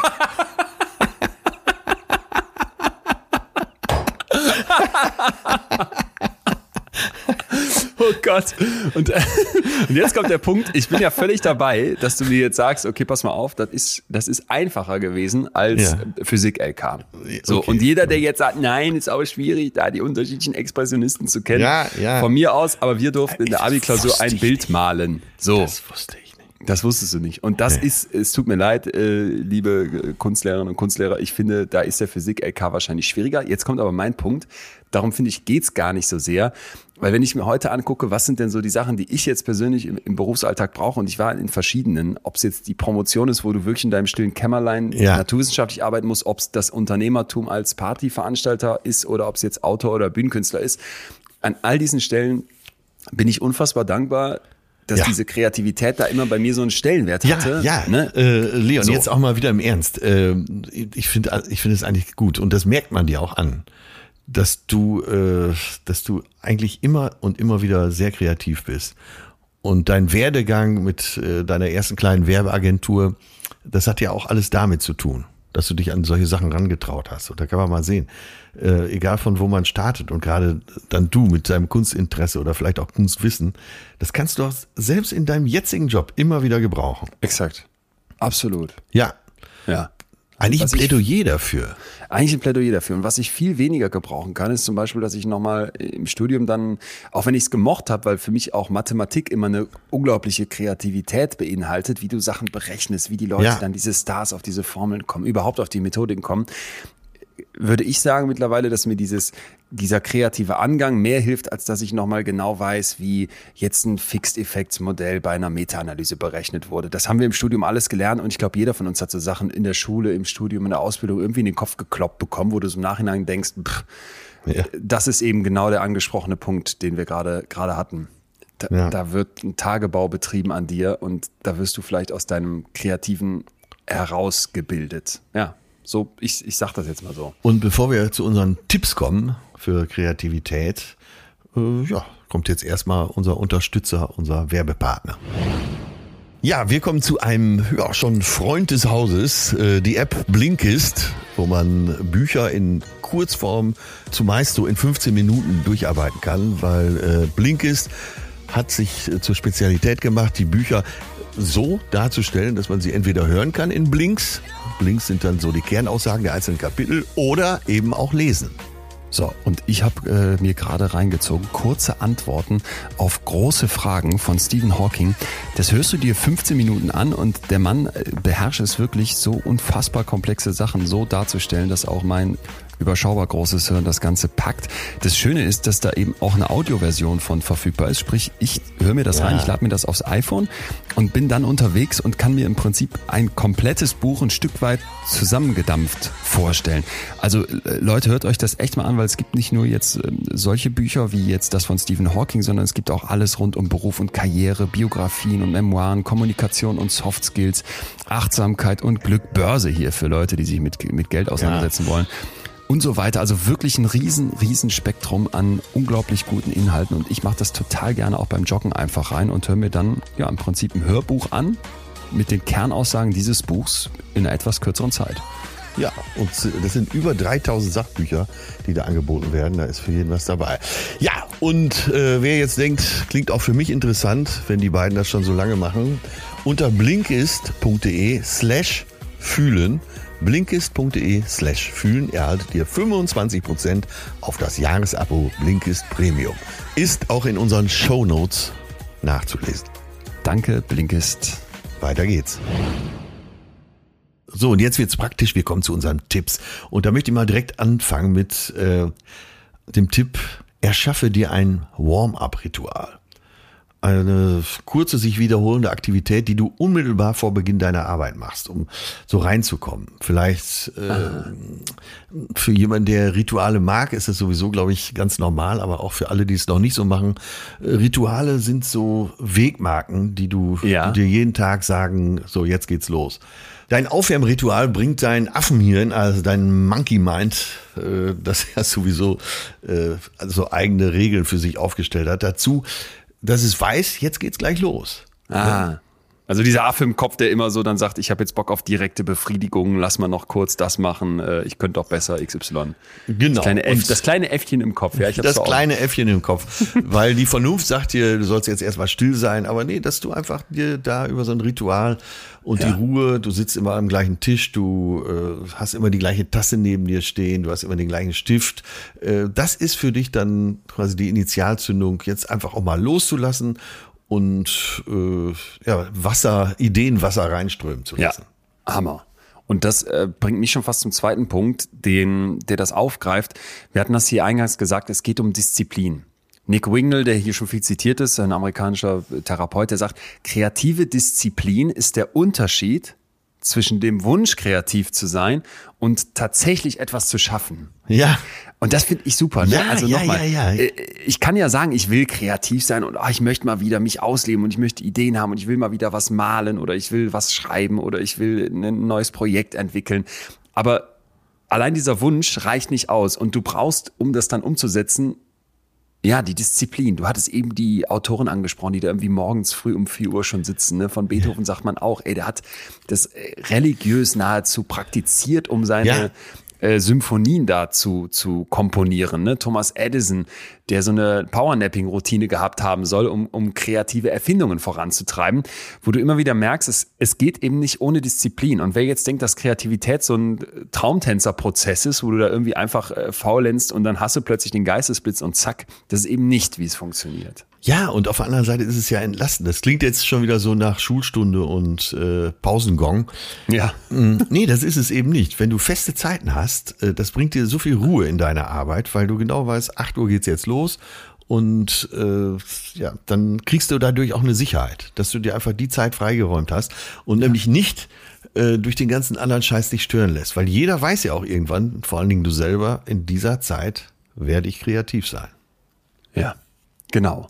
Und jetzt noch, das hatten wir auch gesagt, muss vorkommen, Thema Prokrastination. Weil Ja. ich glaube, jeder von uns kennt das. Du setzt dich hin mit dem weißen Blatt Papier oder mit der leeren Seite in deinem Word-Dokument oder was auch immer du Kreatives angehen musst und merkst du nach äh, einer Viertelstunde, wo irgendwie nichts kam und du denkst, ich bin eben nicht Thomas Edison, dass Ja. man dann anfängt abzuschweifen. Und dann fängt man an, irgendwelche Ersatzhandlungen zu machen, die sich besser anfühlen. Kurze Befriedigung, einmal durch Insta scrollen, ne? vielleicht Ja. äh, eine Runde um den See gehen, in dem Gedanken, dass das jetzt helfen wird. Und dieses Prokrastinieren hört man ja immer wieder von Leuten als Ablenkungspunkt. Und jetzt kommt aber ein ganz, ganz zentraler Unterschied. Und zwar den Drang haben zu prokrastinieren ist was anderes als der Akt des Prokrastinierens selbst. Ja. Ja, also in dem Moment, wo ich das Gefühl verspüre, ah, da zerrt jetzt irgendwas in meinem Kopf am kleinen Äffchen und sagt, komm, lass noch mal Instagram checken, geh da noch mal rein, habe ich das noch nicht gemacht. Und in diesem Moment, wo dieses Abschweifen entsteht, da ist eben auch eine Art ja, Gap, eine Art Loch im Kopf, wo Kreativität aufkommen kann.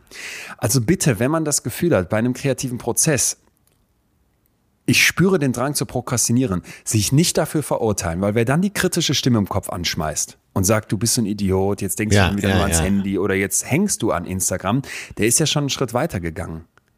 Weil den Drang zu spüren, das ist erstmal unglaublich natürlich. Ja, und auch äh, die größten Schöpferinnen und Schöpfer fühlen sich wahrscheinlich mal ängstlich oder haben das Gefühl, ich komme nicht vorwärts oder haben auch mal negative Emotionen, wenn sie etwas versuchen, kreativ voranzutreiben. Und wir haben ja in der Prokrastinationsfolge hier erklärt, dass anders als viele glauben, es beim Prokrastinieren gar nicht so ums Zeitmanagement geht, sondern um den Versuch, mit solchen negativen Gefühlen umzugehen. Ja. In diesen Gefühlen, da habe ich gleich noch für dich eine, eine Atombombe zum Thema Kreativität. Okay, Da okay. steckt ja ein Wert. Nicht sagen, ich drück das weg, nicht sagen, hey, Moment mal, ich verurteile mich jetzt dafür, dass ich gerade prokrastinieren möchte, sondern versuchen, diesen Akt nicht aufkommen zu lassen und den Weg dahin, die Ausfahrt, die kleine Ausfahrt, die wir eingangs ange angesprochen haben, kurz vorher, das als eine Chance zu sehen und zu sagen, hier breche ich vielleicht auch mal aus Denkmustern aus. Das ist für mich, ist für mich ein ganz, ganz wichtiger Punkt. Also wenn ich jetzt mittlerweile da sitze und merke, hey, mein kleines Äffchen will jetzt wieder mal in Instagram reingucken. Ich bin aber hier erst seit Ja. 20 Minuten dran und das lenkt mich jetzt eigentlich nur ab. Dann nehme ich diesen Moment als Ausfahrt, das dann nicht zu tun, aber ich verurteile mich nicht dafür, dass überhaupt dieser Impuls aufkam. Ja, ja, ja. Und äh, Tipp aus der Praxis, dann, wenn du weißt, dass du prokrastinieren wirst, dann plan, das, plan diese Zeit ein. Sag Oh. doch dann einfach, in Jo. 40 Minuten werde ich prokrastinieren.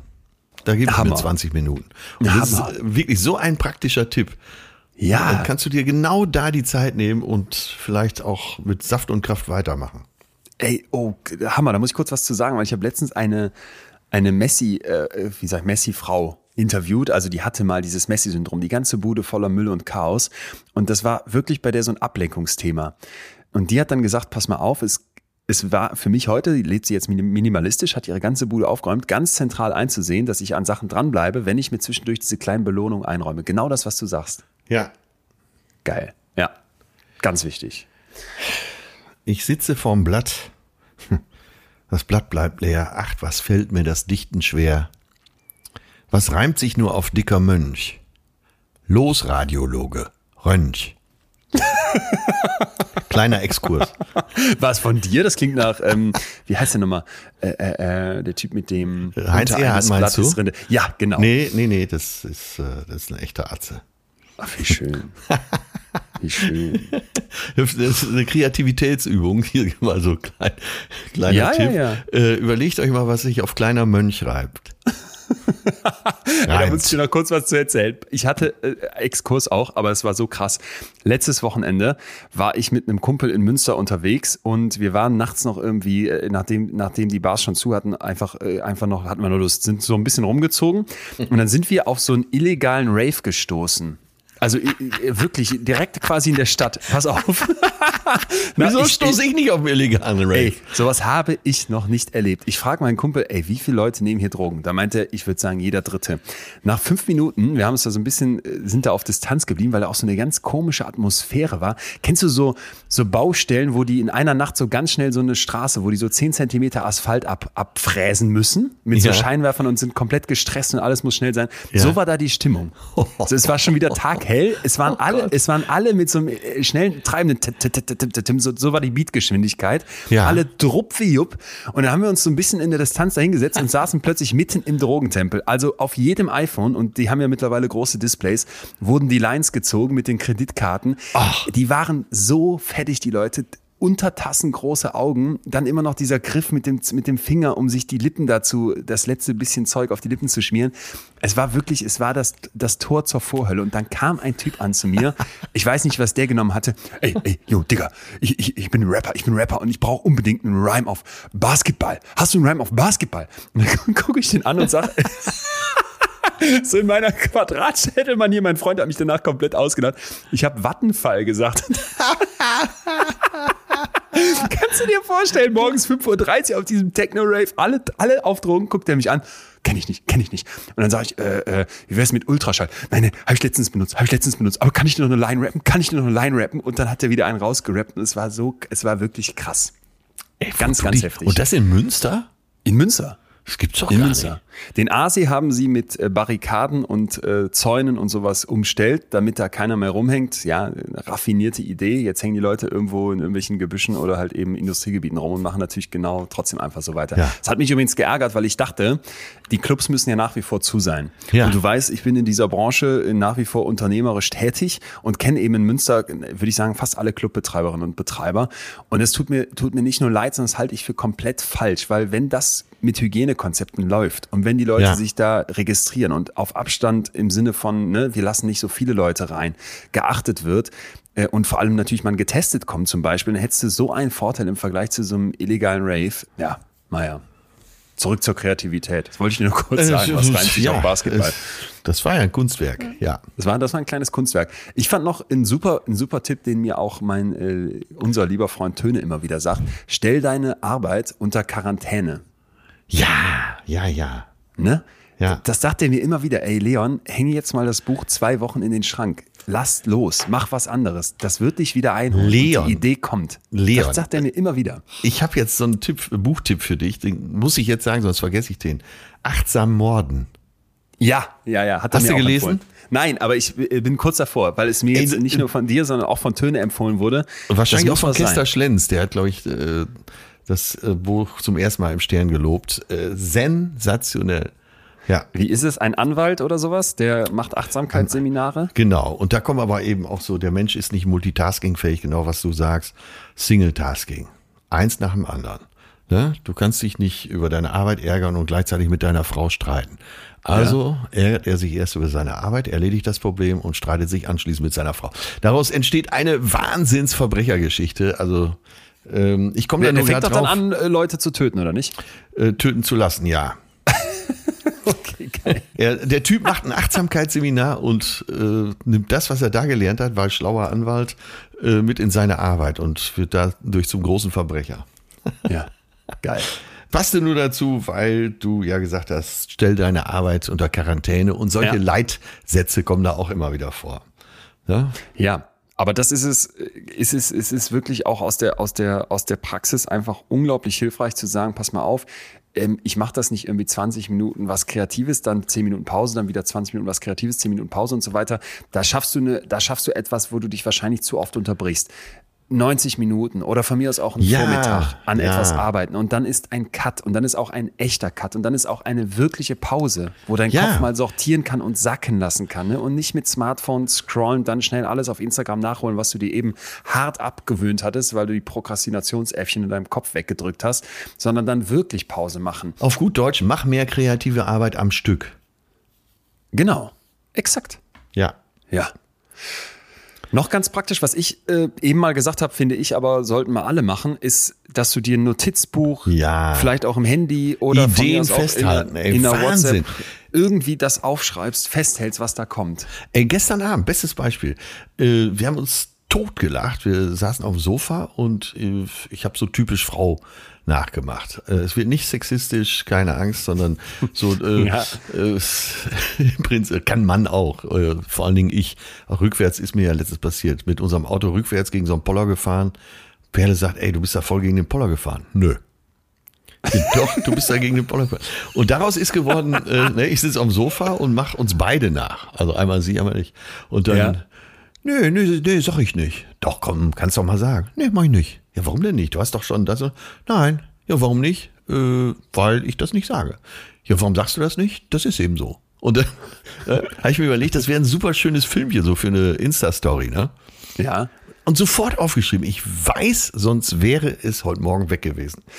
Ey, und jetzt äh, bin ich sehr gespannt, was du sagst. Aber hast Nee, du auch nicht. das Gefühl, dass man sich diese Ideen oft aufschreibt? Und bei mir landen auch ganz viele davon dann irgendwo im Äther. Ich finde das Zettelchen nicht mehr, ich achte nicht mehr drauf. Ich denke, das war die geilste Idee ever.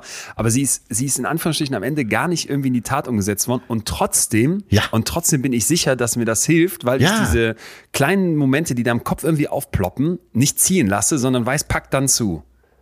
Also ich bilde mir ein, Ja, ist genau. jetzt rein, rein persönlich, dass allein durch diese Methodik, dass ich mir immer wieder was notiere und versuche, meine Ideen zu packen, auch wenn da nie was draus wird und wenn ich manchmal Monate später denke, was für eine Scheißidee, die du da aufgeschrieben hast, dass alleine dieses Suchen, diese Neugier, die wir eben auch so ein bisschen bei Da Vinci angesprochen haben, dass das eben doch in uns allen stecken kann, wenn du dich da ein Stück weit drauf trimmst.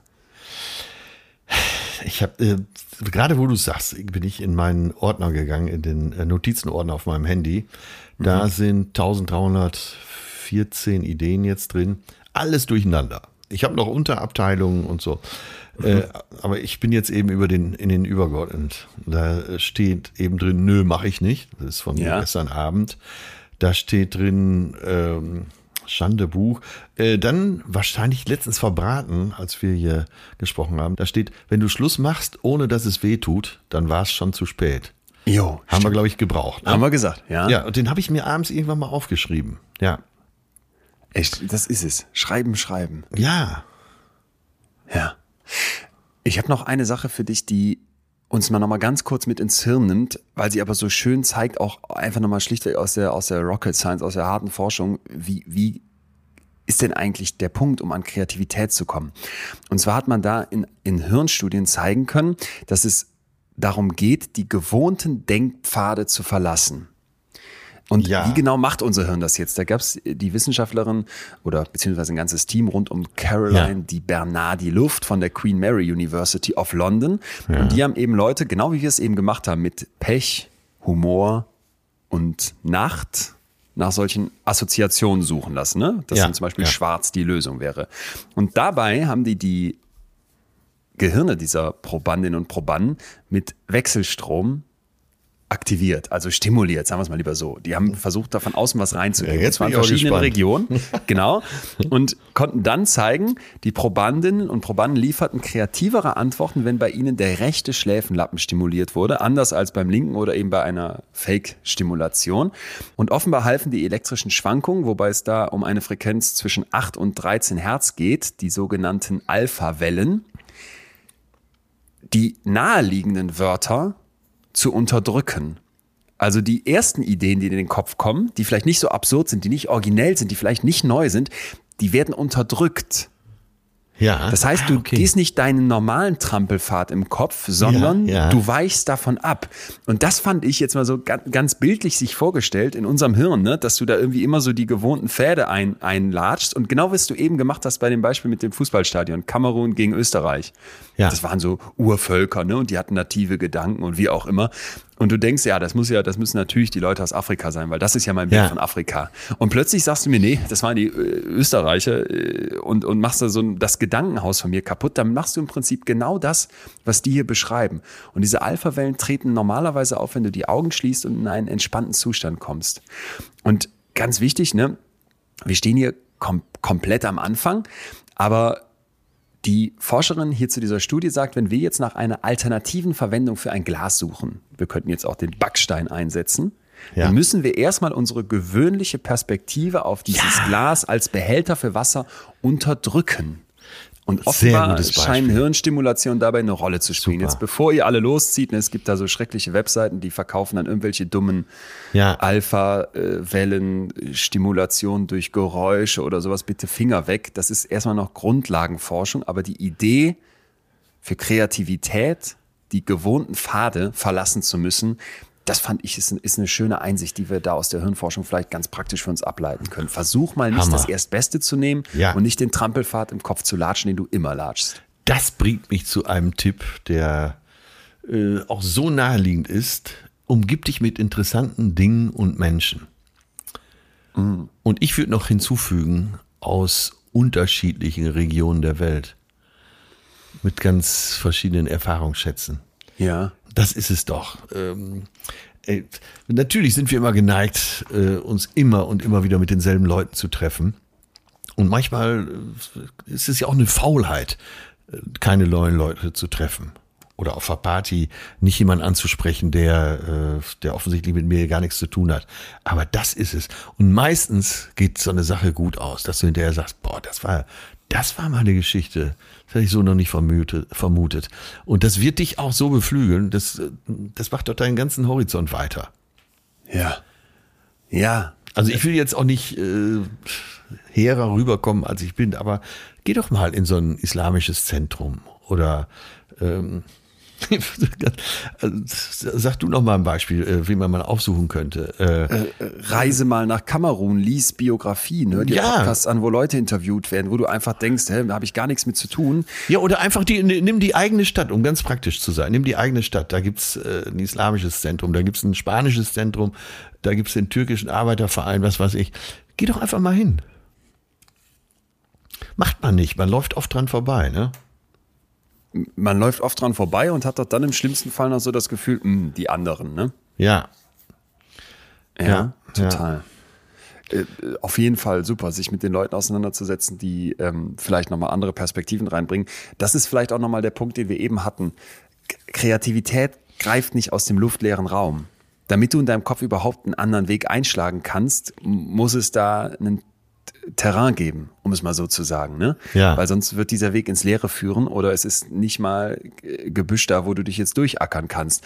Und das, das denke ich auch immer wieder, dass ich so das Gefühl habe, gerade in diesem, in diesem künstlerischen Umfeld, in dem wir uns ja so ein Stück weit bewegen, du noch mal viel mehr als ich, dass, dass ich manchmal das brauche, dass ich dann diese Iran-Reise zum Beispiel, was halt die noch nach Ja. meinem Kopf, ne? Und was hat die für Genau mich neu, neue Sachen aufgemacht? Ja. Die, die Podcast-Gespräche, die ich führen darf, natürlich ist es ein Riesenprivileg, da bin ich unfassbar dankbar für, aber das ist für mich jede Woche äh, mindestens einmal oder zweimal eine Welt, in die ich abtauche, äh, von einer ganz anderen Geschichte, von einer ganz anderen Sichtweise.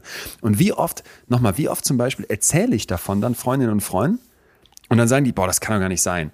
Ja. Bestes Beispiel unsere Pornodarstellerin, die hier zu Gast war. Ne? Ja, genau. Leute, die auf Teller kacken und dann bist du, bah, und ist das, bah, ist doch völlig verachtungswürdig und wie kann man so sein und überhaupt, wie kann man Pornodarstellerin werden?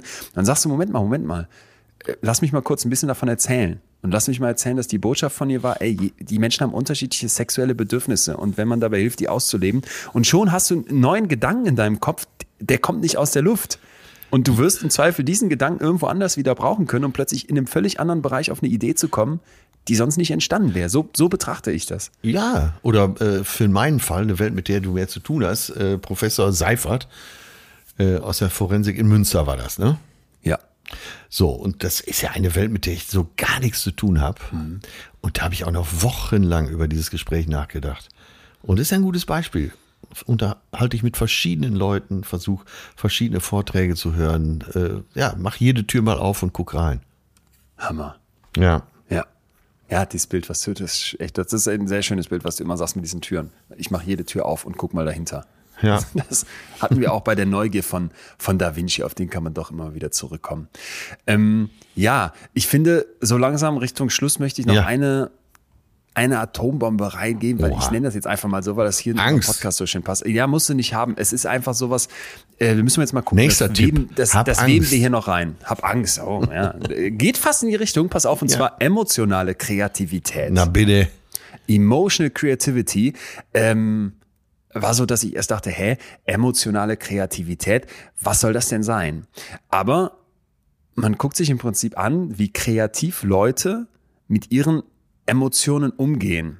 Es, Ja. es ist eine Theorie aus der Forschung, ne? aber Averill ist hier führend und diese Person glaubt, dass Menschen, die mehr Zeit damit verbringen, ihre Emotionen erkennen und damit dann versuchen auch kreativer umzugehen, dass die im Prinzip im Vorteil sind.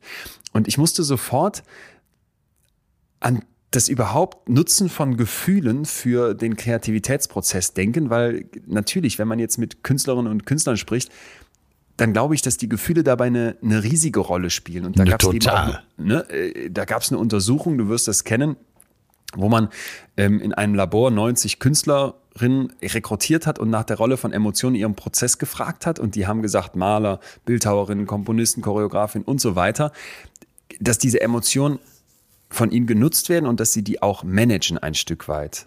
Ja. Also die, die Leute beschrieben Ja. die Emotionen als Treibstoff und Motivation für ihre Arbeit. Ja. Und das finde ich ist einfach, dass du sagst, ich habe auch eine emotionale Kreativität, nämlich wie kombiniere ich Gefühle?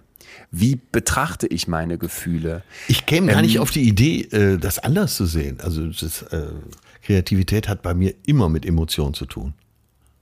Ja, und ich wäre aber gar nicht so auf den, auf den Gedanken gekommen, muss ich persönlich jetzt für mich sagen, eben wieder vielleicht dieses Quadratschädlige, dass du sagst, pass mal auf, wie ich auch mit meinen Emotionen umgehe, das hat eben dann auch einen Einfluss auf die Kreativität.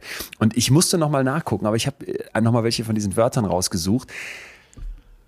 Uittiwein, ich hoffe, ich spreche es richtig aus, ist holländisch und bedeutet das erfrischende, wiederlebende Gefühl während eines Spaziergangs gegen den Wind. Ja, da, Ja, das kennt jeder Bild, von uns. Jeder, der schon mal Ja. am Meer, am Strand gegangen ist, kennt Uitwein. Uitwein heißt es, glaube ich. Uitwein. Und wir haben kein Wort dafür. Anderes, Ikzurapok aus der Inuit-Kultur. Das Gefühl, das man hat, wenn man auf jemanden wartet, während ein Dritter vor die Tür geht, um zu checken, wann diese erwartete Person eintrifft. Kenne ich auch. Kekau aus dem Indonesischen, nach einem heftigen Albtraum langsam wieder in die Realität zurückkommen Ah, okay. Äh, Desbundar aus dem Portugiesischen die eigene Verklemmtheit dadurch verlieren, dass man einfach Spaß hat.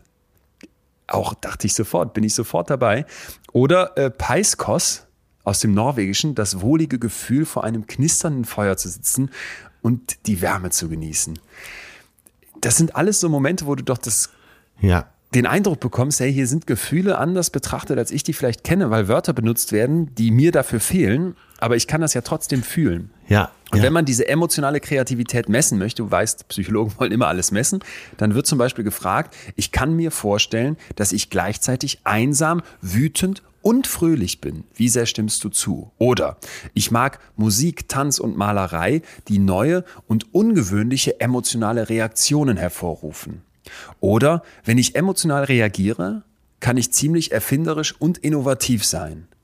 Das ist das Emotional Creativity Inventory, also ein Fragebogen, hier mal kurz übersetzt, wo es genau darum geht, dass ich verstehe, dass Emotion, Gefühl unfassbar viel mit Kreativität zu tun hat und dass du nicht sagst, ich blende das aus oder ich muss jetzt hier in meinen Routinen, in meinem Prozess, in meinem Abarbeiten komplett drin bleiben, sondern dass du das nutzt.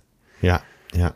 Und das hat mir noch sehr gefallen, als überhaupt als Idee, emotionale Kreativität. Und wir finden sie sofort in anderen Sprachen, wo die Leute Sachen kombiniert haben, die in, die in unserer Sprache fehlen. Hammer. Ja. Ja, Leon. Ganz zum Schluss, ganz zum Schluss bringe ich jetzt mal bringe ich was rein, was auch nervt. Geduld. Man braucht Geduld. Ja, das nervt in der Tat. Ich manchmal kann man es nicht erzwingen und manchmal muss es zu einem kommen.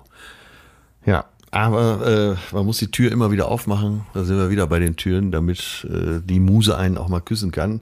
Aber manchmal braucht man Geduld. Manchmal muss es reifen. Mhm. Und äh, dieses Bild des Reifens kommt ja eben aus der Natur, wenn wir mal wieder bei Bildern bleiben. Das ist was anderes, als wenn du äh, Legos zusammensetzt. Äh, da weißt du ganz genau, ich habe hier noch tausend Steine, damit kann ich die Mauer bauen. Aber so ist es mit der Kreativität nicht es muss reifen, wie ein Baum, der durch Säfte sich immer mehr erweitert. Ja. Ja, ja. Ich, ich, also diese Geduld ist für mich auch schwierig, aber ich glaube auch, ein Erzwingen ist nur bedingt möglich. Wir können einen Beitrag dazu leisten, dass überhaupt Kreativität entsteht. Dafür haben wir heute ganz viele Punkte genannt.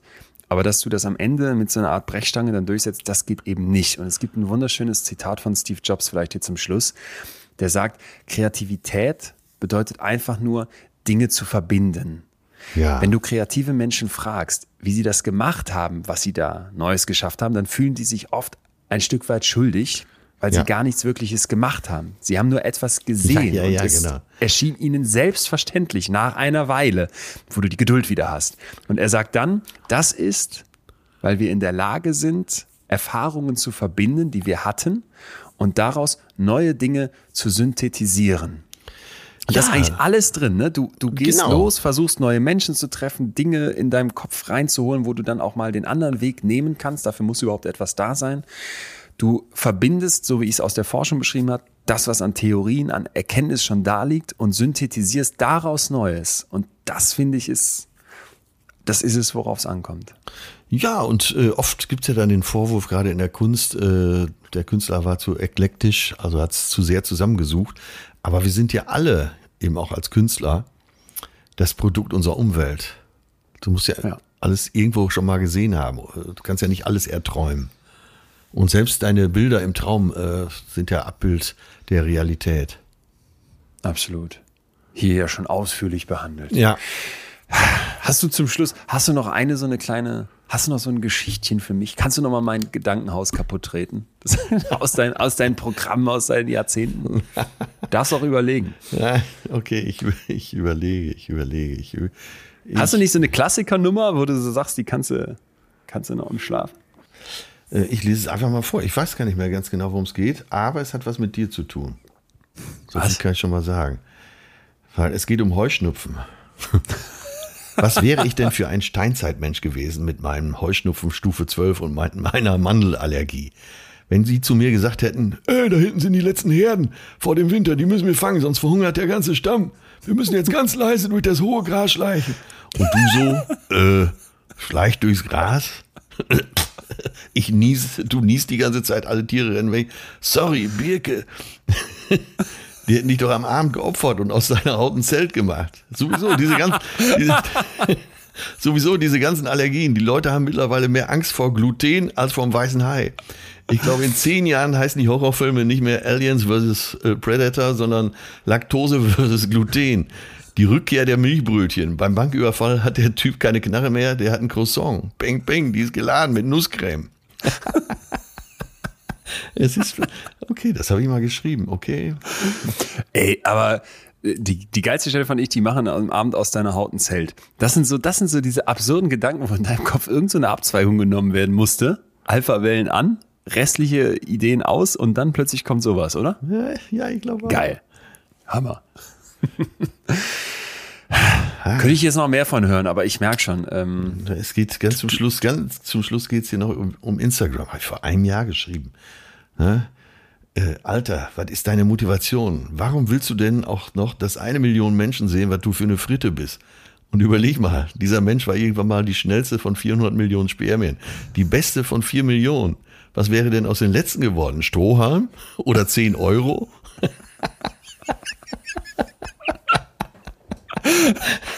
Ey, aber da, da setzt du dich hin und schreibst, das schreibst du dann so, das überlegst du dir, weil du über irgendwas stolperst und denkst, Instagram ist scheiße und dann erzählst du sowas. Oder äh, tippst das in die Taste. Genau, genau. Das, äh, es hat es, glaube ich, gar nicht auf die Bühne geschafft. Ich habe jetzt nur mal geguckt, so äh, einen Ordner, wo ich viele äh, Nummern schreibe, die es aber nie auf die Bühne schaffen, aber wo ich mich dann oft so äh, bediene und die kannibalisiere und dann Ja. teilweise einzelne Sätze auf die Bühne bringe. Ne? Zum Beispiel, ähm, die Idee ist gut, mit Heuschnupfen in der Steinzeit wäre ich untergegangen. Ja. Achso, und dann nimmst du sowas als Idee und bringst das dann irgendwie. Ja, die oder Nummer rein. du siehst jemand auf Instagram und denkst dir, ey, Ja. der war die schnellste von 100 Millionen Spermien. Der Gedanke ist schön, ne? Der Gedanke ist schön. Ja, man fragt sich das wirklich oft. Ja, könnte ich noch mehr von hören. Vielleicht, ähm, vielleicht, wenn du wieder auf Tour bist und alles wieder parat da liegt. Ja, und äh, ich habe dein Buch gelesen. Jetzt äh, fragst du mich natürlich, warum so spät. Äh, das, die Zeit muss ja da sein. Also es muss die Zeit kommen, wo man dieses Buch liest. Es lag auf dem Boot und ich bin jeden Tag dran vorbeimarschiert und irgendwann habe ich gedacht, so, jetzt ist es soweit. Toll. Echt? Was hast du am Anfang des Buches gedacht in deiner Kreativität, wie lange es dauert?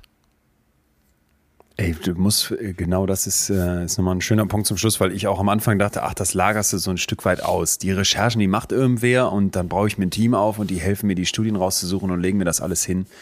Es war so, es war so essentiell im Nachhinein, dass ich da selber durch alles durchgegangen bin und auch durch all den Mist. Ja. Ich weiß nicht, wie lange ich dachte, dass es dauert, aber vielleicht eher ein Jahr oder auch anderthalb. Das ist dann über zweieinhalb Jahre geworden sind schlussendlich. Ähm, das hätte ich nicht gedacht. Und übrigens auch nochmal bei der Doktorarbeit zum Beispiel, für alle, die da an solchen Sachen dranhängen oder die auch Bachelorarbeiten oder Seminararbeiten oder für Klausuren lernen, was auch immer.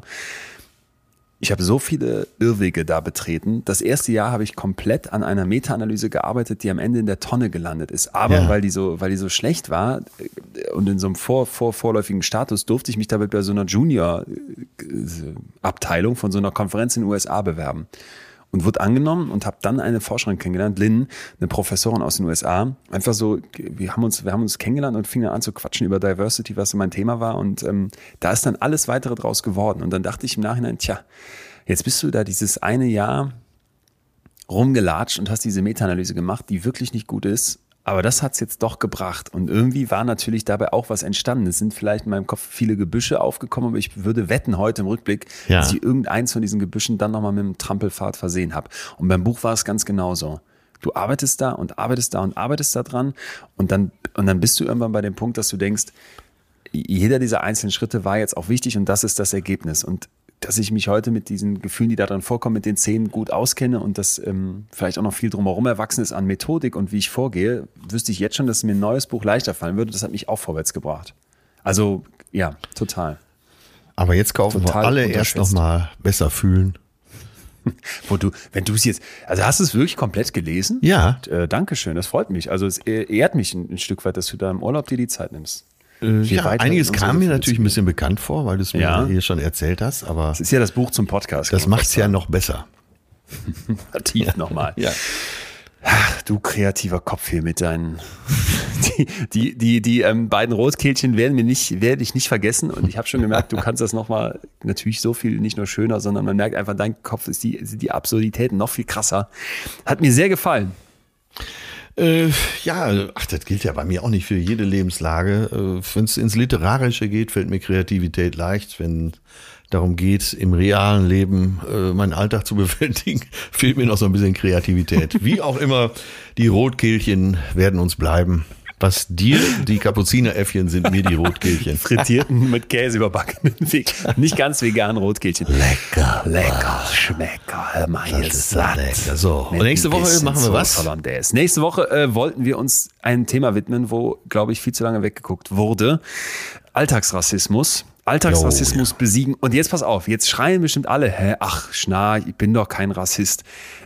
Ich werde was mitbringen, was Ja. uns äh, wirklich die Augen öffnet und was mir persönlich Angst gemacht hat. Weil du plötzlich erkennst, scheiße, natürlich sagen wir alle, wir sind keine Rassisten. Aber natürlich sagen vielleicht auch ganz viele von uns, wenn sich da der Herr, weiß ich nicht, äh, Mustafa bewirbt auf eine Wohnung, ja, da gebe ich die Wohnung doch lieber dem Herrn Michael, weil der hat so einen deutschen Nachnamen und ja, die, die verdienen ja im Schnitt doch noch mehr, die Deutschen, oder? Als die, als die zugewandert. Ist das nicht so? War das nicht? Gab es da nicht eine Statistik? Zack. Ja, jeder kann sich mal selber da erforschen. Das wird interessant. Nächste Woche Alltagsrassismus. So, und wer Lust hat, uns dazu zu schreiben, ihr kennt unsere Kanäle, Instagram ist immer offen und ansonsten per Mail post.leonwinscheid.de. Jetzt aber Feierabend hier. Wir sind raus. Tschüss, macht es gut, ihr Rotkehlchen. Schauerze. Tschö mit Ö, Dottore. Das war Betreutes Fühlen. Der Podcast mit Atze Schröder und Leon Winscheid. Jetzt abonnieren auf Spotify, Deezer, iTunes und überall, wo es Podcasts gibt.